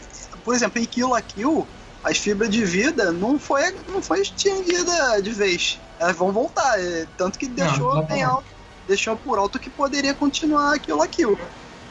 É. Eles fizeram a mesma Também eles coisa. deixam bem claro também no, no- que eles não vão mais utilizar o poder Magma, ou células amarelas, quer que seja. Ou seja, subentende também que os plantas eles ficam obsoletos. Até naquela sociedade lá, quando eles estão mais velhos, os, os Franks eles são apenas tipo estátuas, rodeando lá a cidade que eles construíram. Exatamente. Só tipo, ficaram. Ah, e tem, e tem outro detalhe, né? Quando, quando os próprios. Que eu não me liguei, agora que eu me liguei. Quando os urrossauros voltaram da guerra e se fundiram com a Terra, eles podem até não só ter virado montanhas, como ter virado energia magma para restabelecer, É né? A questão da. Porque não era possível porque havia, não havia energia mágica. mas, mas, Luiz, é o seguinte, voltando à sua pergunta primordial, né? Que se Darling precisa de uma continuação, a minha, na minha opinião, eu acho que não precisa. O que foi feito, tá, a história tá bem fechadinha, tá redondinha, tá? Não- Eu, eu não consigo imaginar um motivo para continuar ela do jeito que já está, eu já, conheço já um. se encerrou, Eu entendeu? conheço um. Também. Ganhar dinheiro. Não, não. Eu ia chegar lá, Janúncio. O único motivo seria ganhar dinheiro. Agora, eu não sei se. Agora, como eu falei, o que vai definir isso, sabe o que vai ser? Venda de DVD e Blu-ray. Como sempre. Mas, geralmente o estúdio Trigger não trabalha muito dessa forma, não, né? Porque tem muitos conteúdos que eles produziram nunca continuação. É, é só não, é só não cometerem a burrada do ataque dos titãs que tá beleza. Porque, é- é só explicando. Quando eles lançaram o DVD Blu-ray do Ataque dos Titãs, sabe quanto ele vendeu? Por, por, por ah, 50 mil cópias. Nossa, Você pode falar, nada. pô, pro, pô, pro, pro é, cada, cada volume, né? Aí você fala, Ah, pô, tá. pro Japão isso é pouco. Não. Pro Japão, 5 mil já é uma boa venda. 10 mil já garante a continuação. 50 mil estourou a boca do balão, tá? Só que é o E seguinte, qual aí- foi a burrada? é, só que aí a burrada foi que eles, não sei porquê, a AIC demorou três anos para fazer a continuação. A hype passou, aí quando lançaram o DVD da segunda season, da segunda temporada que foi feita três anos depois, a venda não bateu nem 15 mil. É. Se eles tivessem feito com um ano de diferença, tinha mantido esses 50 mil porque tinha mantido a hype. Eles acharam que conseguiriam manter a hype com o- os filmes com atores e aqueles filmes resumos da série de TV. Não vingou tanto, entendeu? Eu tenho um chute do que pode acontecer. Na minha opinião, primeiro, uma curiosidade que eu notei aqui. A, a, a Ai, que é a filha da Mitsuru e da Ko, e- do Mitsuru e da Kokoro, é, que é a primeira, o primeiro bebê a nascer depois de, é, de centenas de anos, sei lá quantos anos. é, ela faz aniversário no mesmo dia que eu, 10 de janeiro. Ah, Olha legal. só que curiosidade. E parabéns. meus eu, paparazzi, meus paparazzi. É, Parabéns. E a curiosidade, que o que eu acho que vai acontecer é o seguinte: eles vão fazer a venda do DVD, vai ver quanto é que vai dar. No máximo, eles fazem um filme, um OVA, algo assim, que vai se passar enquanto eles. é, antes ali deles terem a, as viradas, né? Assim, naquele início da série que eles estavam. Todo dia o Rossauro da semana, né? O monstro da semana tal. Eu acho que vai se passar por ali alguma história envolvendo algum latifúndio, algo assim do tipo, só pra ver como é que tá a fanbase, vamos fazer uma análise assim, e a partir daí eles podem definir uma continuação ou não. Eu acho que eles não vão Assim, também. se arriscar. Ou um filme resumo, né? É, Tem essa não, possibilidade o que também de fazer. assim- Outro, peraí, outro detalhe, que Não, fi- filme resumo. Oh, Desculpa, é, só para complementar. Filme resumo, Luiz, vai, é quase certeza, tá? Pelo, pela hype Tá. que a série teve, apesar de, como eu já disse no começo, não foi uma coisa espetacular, só pela hype é garantido que vai ter. Agora, se vai ser realmente um filme resumo ou se vai ser um filme 100% inédito, aí ainda a esperar. Mas eu, eh, a OVA também eu tô achando que vai ser possível. Talvez eles façam mais um episódio extra, uma historinha depois, tem N possibilidades, né? Mas eh, ainda acho que eles podem. Se forem espertos e perce... assim, desculpa, se forem espertos, não, o japonês é esperto, eu tô querendo dizer se. Se der, se der, se deu audiência, se deu a venda de DVD que eu estou esperando que dê, que seja por volta de uns 15 mil, exemplo, 15 mil unidades por, por volume, eles vão fazer alguma coisa de continuação, com certeza. Mas por enquanto ainda eles nem lançaram, então a gente vai ter essa resposta nos próximos meses ainda, tá? Desculpa ter cortado aí, João. Não, tranquilo. É porque ainda tem a publicação do mangá também, né? Ficou igual a Eva.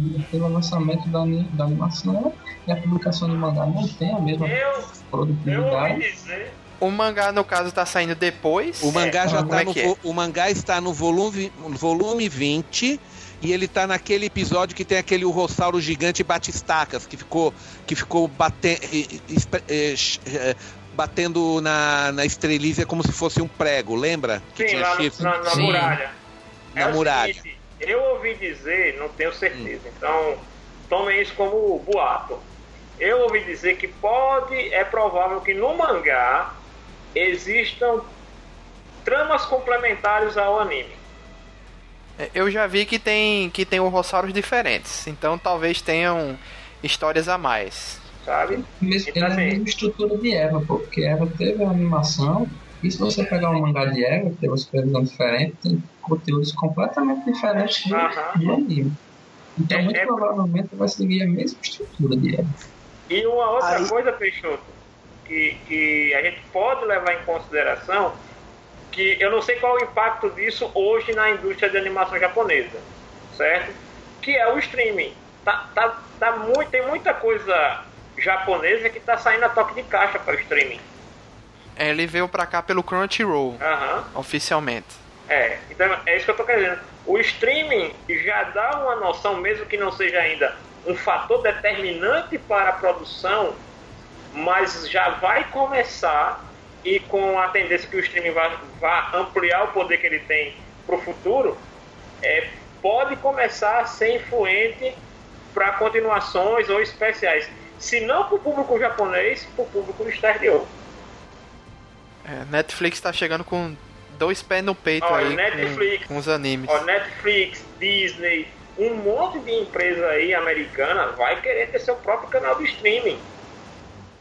Entendeu? Então assim, Outra curiosidade que aconteceu também aí no final foi que o dublador do Goro, né? É. Acho que dos últimos dois episódios por aí foi substituído. Porque qual foi o problema que teve o. Ah, ele tá, ele, tá, anterior? ele tá com uma doença muito complicada aí, pelo que eu tô sabendo, Luiz, tá? E ele. E, mas ele foi internado em maio para tra tratar, para ser operado. Então, a essa altura do campeonato já deve ter alguma, alguma posição, né? Se ele tivesse morrido, a gente saberia, tá? Com Se ele tivesse morrido, a gente saberia, mas a agência que cuida desse, desse dublador, eu esqueci o nome dele agora, né? Tá? É, Mas- Eu vi aqui que é uma doença rara autoimune. Exato, é um negócio aí que ele tinha que fazer uma operação aí pra, Não. retirar, mas. E, e ele era uma das estrelas em ascensão. Ele, é- ele era o cara. Ó, ele fez um monte de personagem chave em várias séries recentes e ele estava escalado para ser o principal do. O, ser o Goblin Slayer na série de anime de Goblin Slayer, né? Só que eu acho que ele vai ser substituído. Não sei se ele vai ficar. Se ele vai se recuperar a tempo, porque Goblin Slayer vai estrear, estrear em outubro. Se até lá ele tiver recuperado, ainda dá tempo de jogar a voz dele, né? Tá? E- esse daí. E só nesse ano eu já tô vendo aqui que ele dubla, dublava, tava dublando anime pra caramba, viu? Só Sim. esse ano. Sim, ele, se- Inclusive, é ele dublou. ele- inclusive, inclusive, na verdade, você vê ele, sabe a série da Lenda dos Heróis Galácticos que foi feito o remake, né? Sim. Ele faz aquele personagem de cabelo que- vermelho, o Siegfried. Kirchhoff, e tem um episódio especial em que ele vai visitar o café do, de, de, Zel- de Zeliorn, que é um café, uma coffee house que tem lá no centro de Tóquio, né? Então aparece ele, aparece o, o escritor dos Heróis Galácticos, aparece o primeiro dublador do, do Siegfried, né? Então, se você procurar, acho que é o episódio número 8 ou 9 da série em que tá em que aparece a cara dele lá. Só que na, do, o tempo todo nesse- no episódio aparece a frase, ó, é esse esse esse episódio foi gravado em abril, porque em maio ele já estava internado. Entendi. Entendeu? E eu acabei de ver Então, aqui, a- realmente, como você disse, ele é uma estrela em ascensão porque ele começou em 2014, a Exato. carreira dele de dublador. Sim, mas é o seguinte, eu, eu, eu, sempre digo que ele é uma estrela em ascensão, porque com quatro anos de carreira o cara já tá começando a pegar personagem principal. Tem gente que demorou muito mais do que isso no Japão pra, pra, pra pegar a personagem principal. Tô falando dos dubladores, é claro, né? Tá? Ele, ele, a, Então, vo, vamos a voz pela dele- melhora do rapaz. Né? Não, tô, tô na maior torcida, porque na boa, eu já era fã do cara antes, antes, antes mesmo de conhecê-lo, né? Porque eu gostava dos personagens. Aí quando eu percebi que era ele, eu falei, puta, justo esse cara, meu, né? Mas vamos torcer, né? Eu, aquele negócio, como eu disse, se, se- já estamos em julho, se ele tivesse morrido a gente saberia. Porque eles anunciam um mês depois do falecimento. É um costume no Japão. Quando morre alguém, ah, alguém assim do meio artístico, eles só anunciam um mês depois para não ir aquela horda de fã pentelhar no enterro. Entendeu? Ah, é? Não sabia não. Não, a, ma- a maioria daquelas notas de falecimento você pode ver lá. É, eles anunciam um mês, um mês ou mais depois do falecimento da pessoa para dar tempo de passar o luto da família, para não ficar aquela horda de fã enchendo o saco. Vídeo, vídeo o velório da, ah, da voz da Bulma, né? É, aham. No Japão. Que quando Eles soube não- foi, foi uma coisa. Sim, e outra, só falaram depois, um mês e pouco depois. Você pode ver as datas lá. Da Veja as datas da morte dela e as datas quando foi anunciado. Foi um mês e pouco. Ué, aquela notícia veio pra cá de- um mês depois?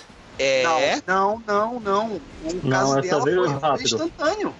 Dela foi eu Ela acho foi que ela foi instan- instantânea porque Ah, ela morreu foi na por rua, causa né? do acidente de carro, é verdade. Não, ela teve, não, ela teve basicamente um- uma falha numa horta do coração. Sim, Enquanto ela dirigia. exato. Mas ela não bateu o carro, ela parou o carro e morreu. Parou o carro, ela teve tempo.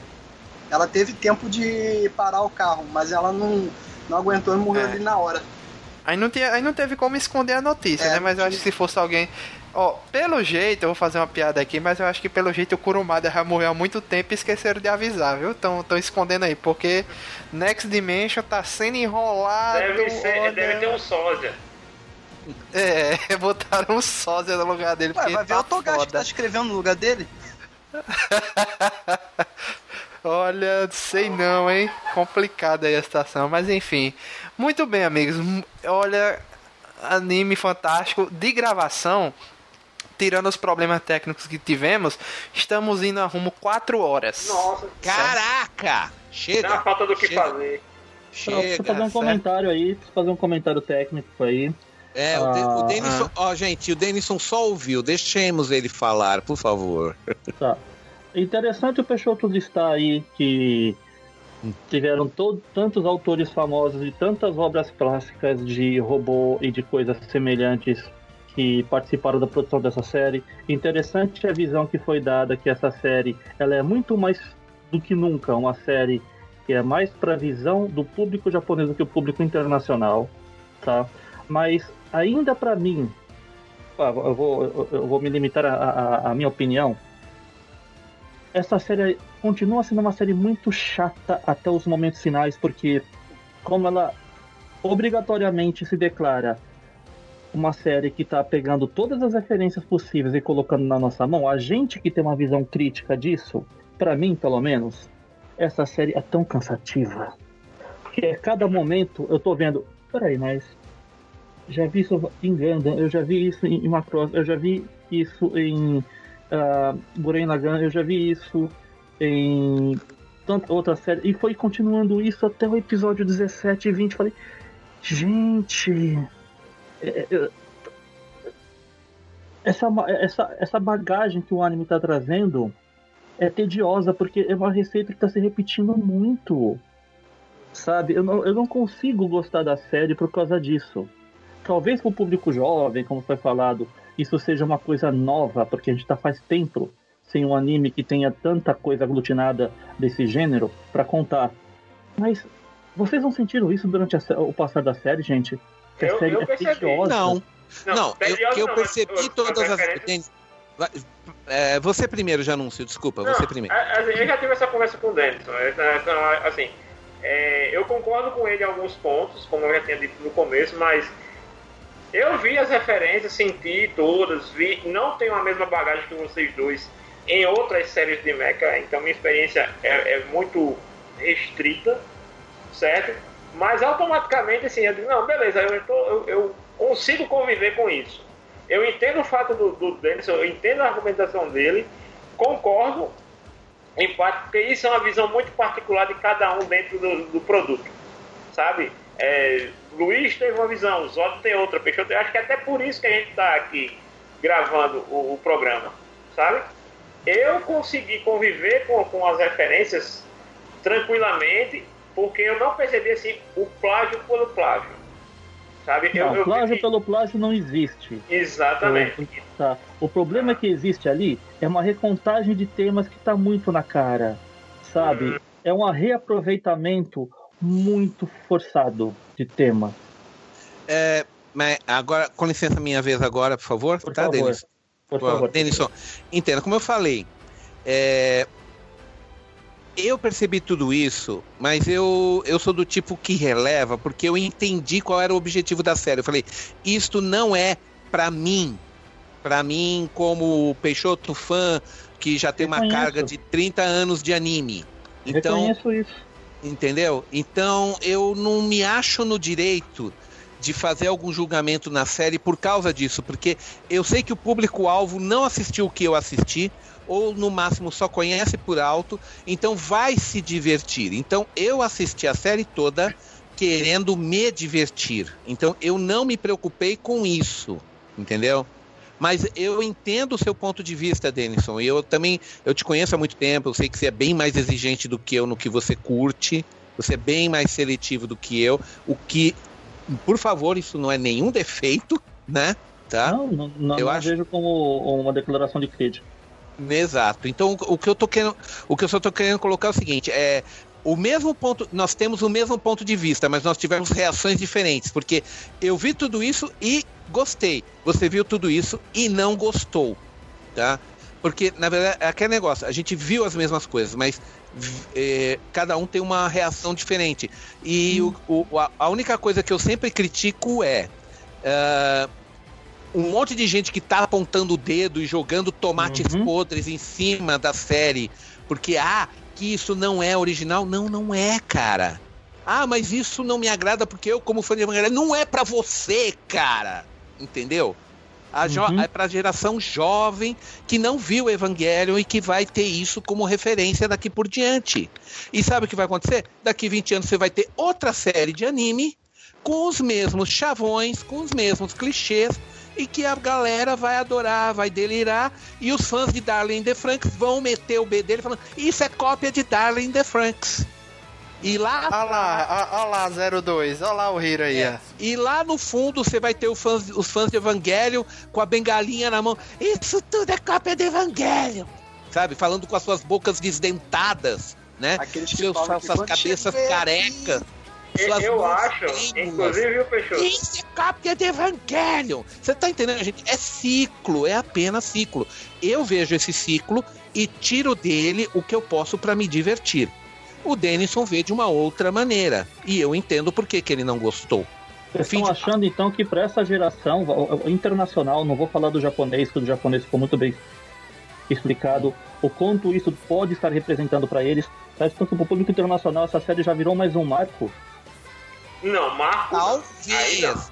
Ainda é muito cedo para dizer, Denison. Eu não eu disse. Não... A gente não sabe o impacto de Darling the Franks no mundo ainda. O que eu, o que eu Vamos com calma, Denison. O que eu apenas estou dizendo é que daqui 15 ou 20 anos você vai ter uma outra série que vai ter os mesmos clichês e chavões que você viu no Darling the Franks e os fãs de Darling the Franks que viram agora, que lá vão ser hum. trintões ou quarentões, vão reclamar, olha a cópia do Darling the Franks aí. E atrás deles você vai ter com seus 50 ou 60 anos os fãs de Evangelho. Isso tudo é cópia de Evangelho. Vocês não estão sabendo de nada.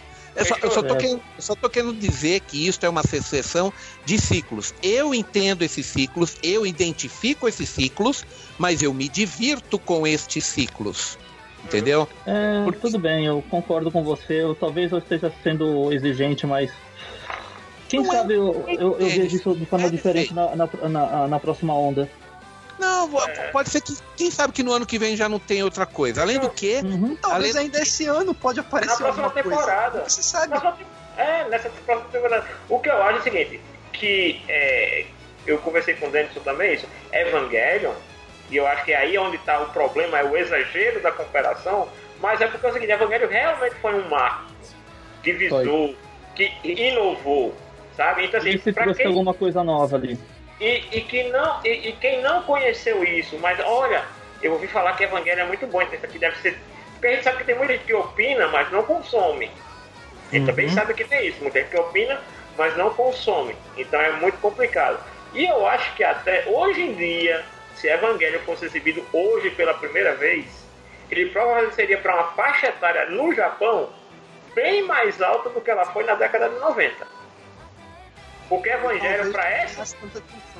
Exatamente, porque é o seguinte, Evangelho para essa geração de hoje, e eu não digo nem a geração japonesa, mas no, no, no modo geral, rapaz, é, é feijão com arroz de muita alta qualidade para quem está comendo só miojo, viu?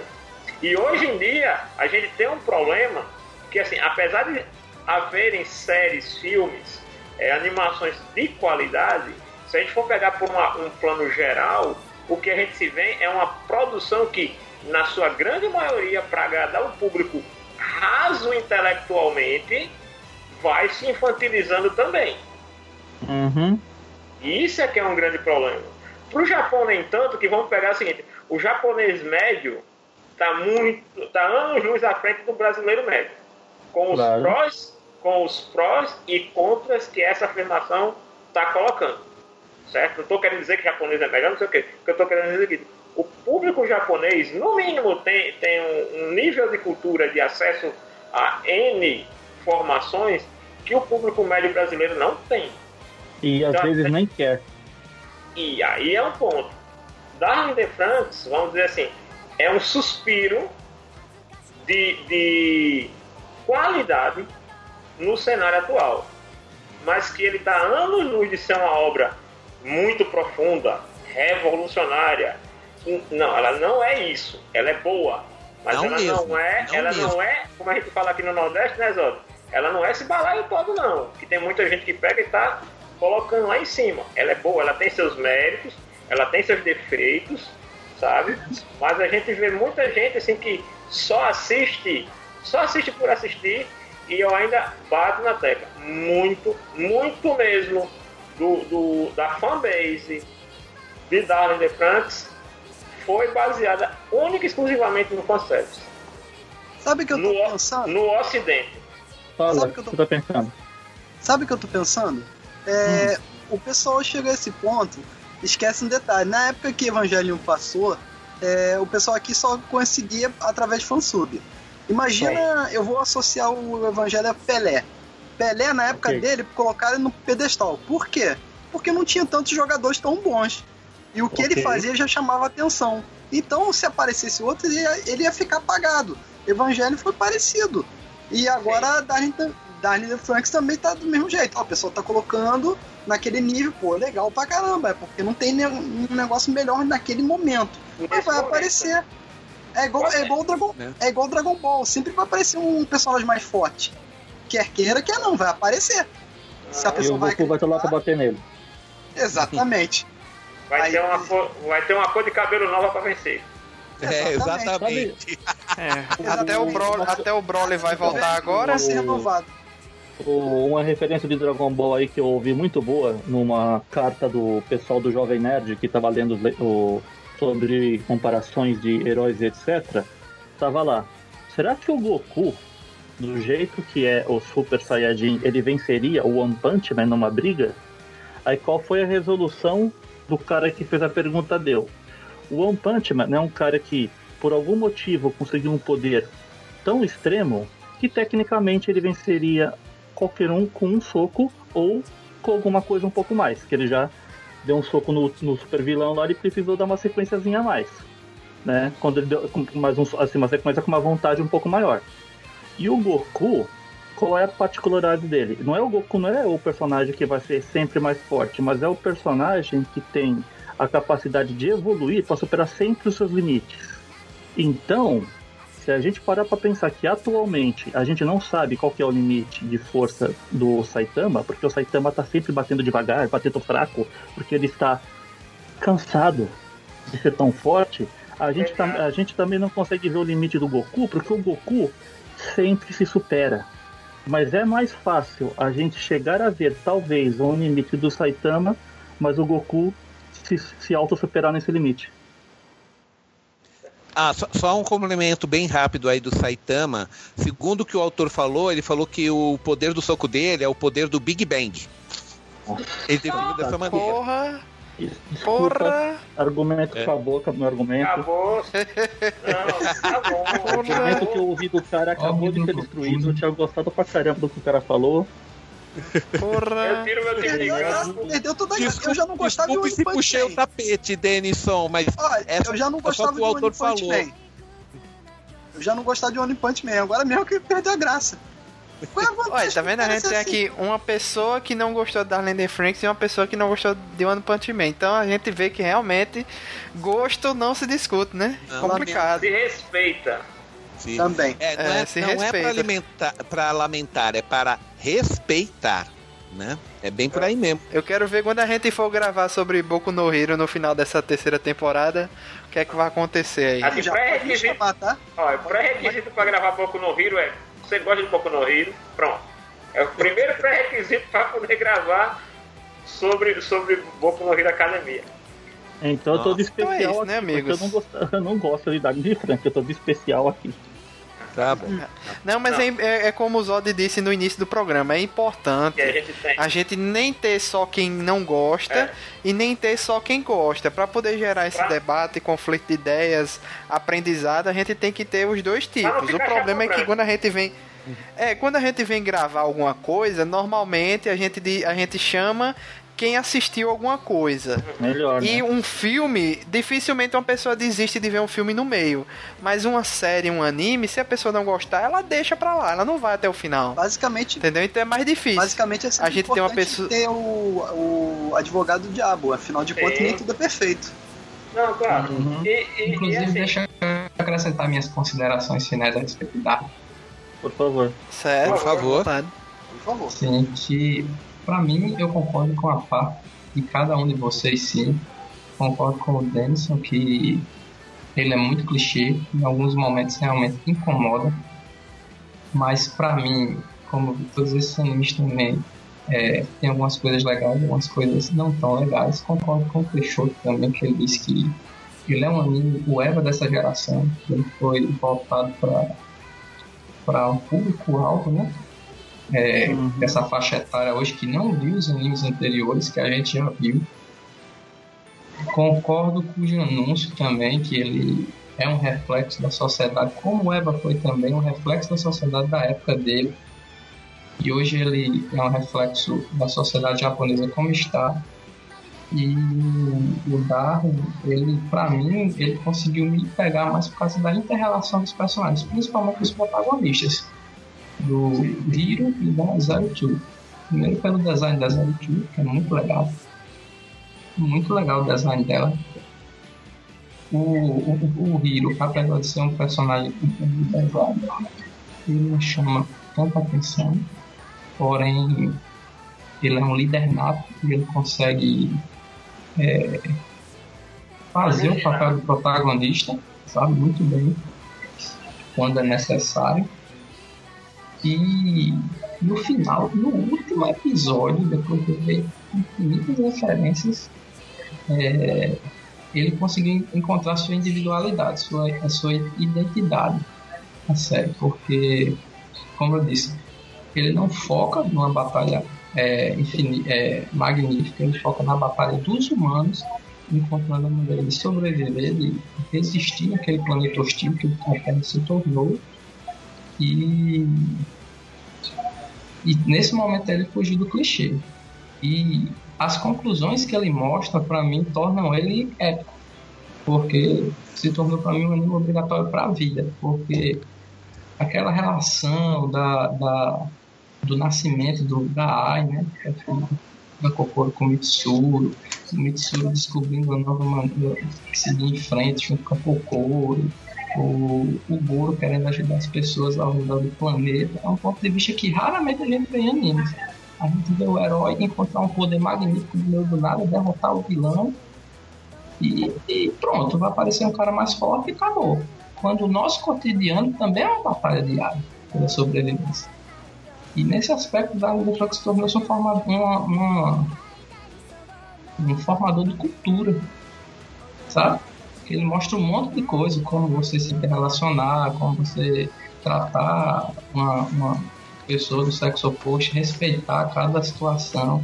Para mim, ele tem esse ponto de vista. É muito importante, porque que o que faz você conseguir ver uma, uma história que reside muito no, no, clichê são as sutilezas que estão ali, que tornam cada situação diferenciada da maneira como acontece.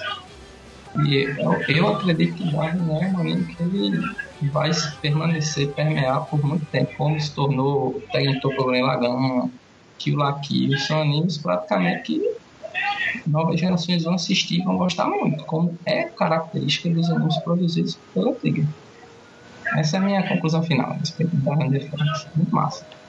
Alô. Show de bola. Valeu. Precisa, precisa a gente falar mais do que isso aí, do que Zod. Não, não, tá, tá. Fez aí um, tá ótimo. um resumão geral de todo mundo, ainda finalizou com chave de ouro e com certeza Darling the Frank será relembrado aí no nosso, nosso Nerd Debate ano que vem dos melhores animes de 2018, né? Com certeza ele já tem seu lugar garantido ali, pelo menos no top 10. Uhum. Isso eu concordo, vai ficar no mínimo no top 10, no mínimo. Viu? O 10 ele já tem. Então gostaria de agradecer a presença de todo mundo aí, começar pelo Pablo Gouveia, obrigado aí por ter comparecido. Com certeza, pode chamar mais vezes. Se for anime é comigo mesmo. Obrigado, Denison, por ter insistido aí em continuar a assistir um anime, pelo menos para vir participar aqui do programa. Eu tinha que saber do que falar mal.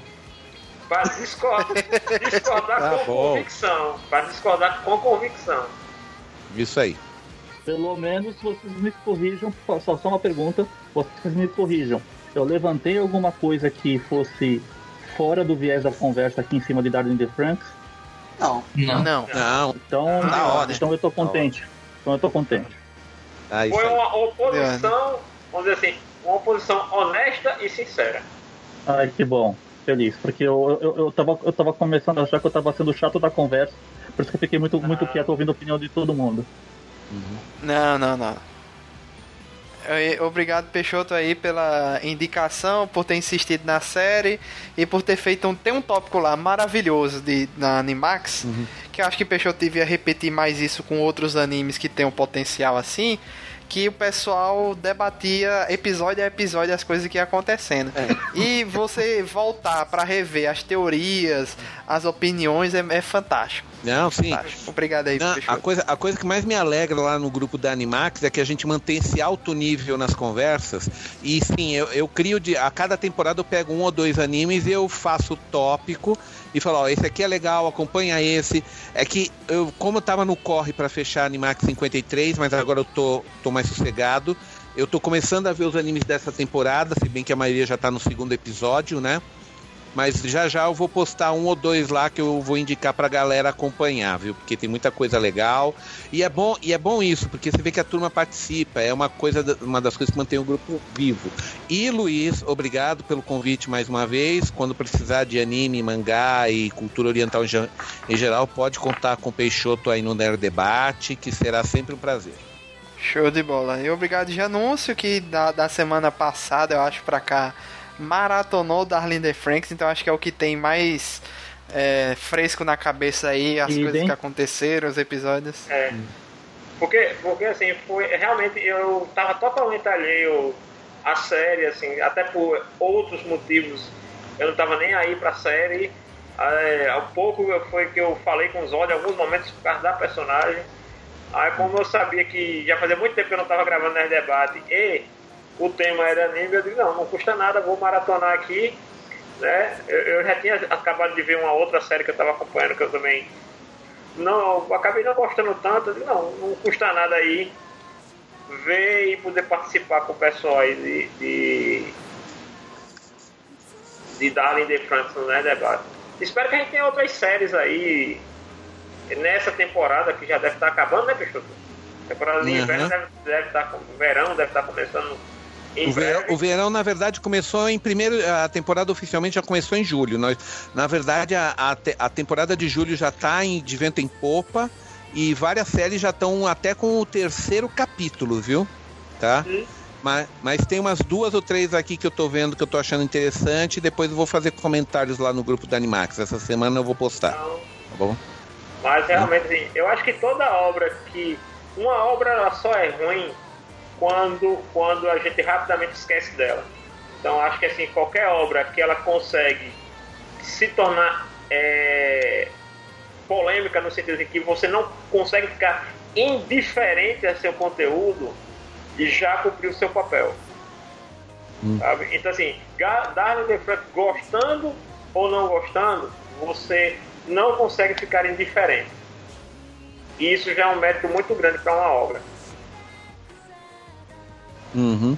E obrigado ao nosso amigo João Zod, que além de tudo aí já vinha acompanhando o anime há algum tempo, fez fanart, tem aí a sua ilustração da Zero Two e do Hiro, sensacional também. Uhum. E obrigado por ter vindo, Zod, para compartilhar conosco aí a sua opinião. Obrigado pelo convite e como o anime é muito bom, a gente muito honrado de participar, que me proporcionou muitas emoções, com certeza. E pretendo fazer mais fanarts também aí, de, de Hero Zero Two, em futuro E- próximo. Venha mais para os Isso aí. debates, ó. É o primeiro, né? Venha mais, participe mais. Esse foi o primeiro episódio? Não, ele já gravou outros. Não é Gravamos Dragon possível. Ball Super. Ah, eu não tava. Inclusive É, você, Janis. Exatamente. Eu não estava. Tava sim, o senhor estava. Tava? Dragon Ball Super? Tava, Sim, lembra não? tava. Você falou mal do final? Ah, tá. É o Alzheimer. E quem quiser aí ver o trabalho de Zod, é só seguir ele no Twitter. Qual é o Twitter, Zod? João Zod só. João, João Zod. É, arroba João Zod. Pronto. E quem quiser aí assinar a revista Animax para ver as novidades que estão por vir aí, as matérias, as matérias, é, tanto matéria opinativa quanto matéria analisando é, a, a cultura pop, animes no geral. Catarse, a palavra catarse, né? Ponto M de mamãe E barra Animax. Aí você já entra lá para poder assinar a Animax e receber duas revistas por mês, gente. É a Animax de matérias, com uma média de 110, 120 páginas, e a Animax quadrinho com uma média de 90 páginas, tá? Você faz uma E assinatura e, Animax recebe... Quadrinhos agora que Oi? Animax Quadrinho agora que tem artistas premiados pela Silent Mangá, né? Sim, praticamente todos são premiados pelo Silent Mangá. Deu um, valorizou bastante o, a prata da casa, viu? Muito legal, né? É. Excelente. Então, obrigado a todo mundo aí que acompanhou até o final. Mande seus e-mails, sugestões. Normalmente, os, os podcasts de anime são os que mais têm é, ou comentário ou visualização, seja lá o que for, porque é, o publi é um dos públicos mais fiéis que a gente tem aqui no Brasil, né? A gente tem que e também são poucos os, os podcasts que se, eh, se colocam para discutir não só o anime no geral, mas como aquele anime específico, todos os episódios, temporada a temporada, seja lá o que for, a gente se esforça aí para para trazer o melhor, a melhor discussão para vocês. Então, obrigado a todo mundo que veio aqui participar, todo mundo que ouviu até o final aí. Não sei quantas horas vai dar, mas aqui deu 4 horas e 20 minutos de gravação. Não sei quanto vai ficar no final da edição, mas é isso. Obrigado a todo mundo e até a próxima, pessoal. Valeu. Falou! Tchau, tchau. Valeu, boa noite.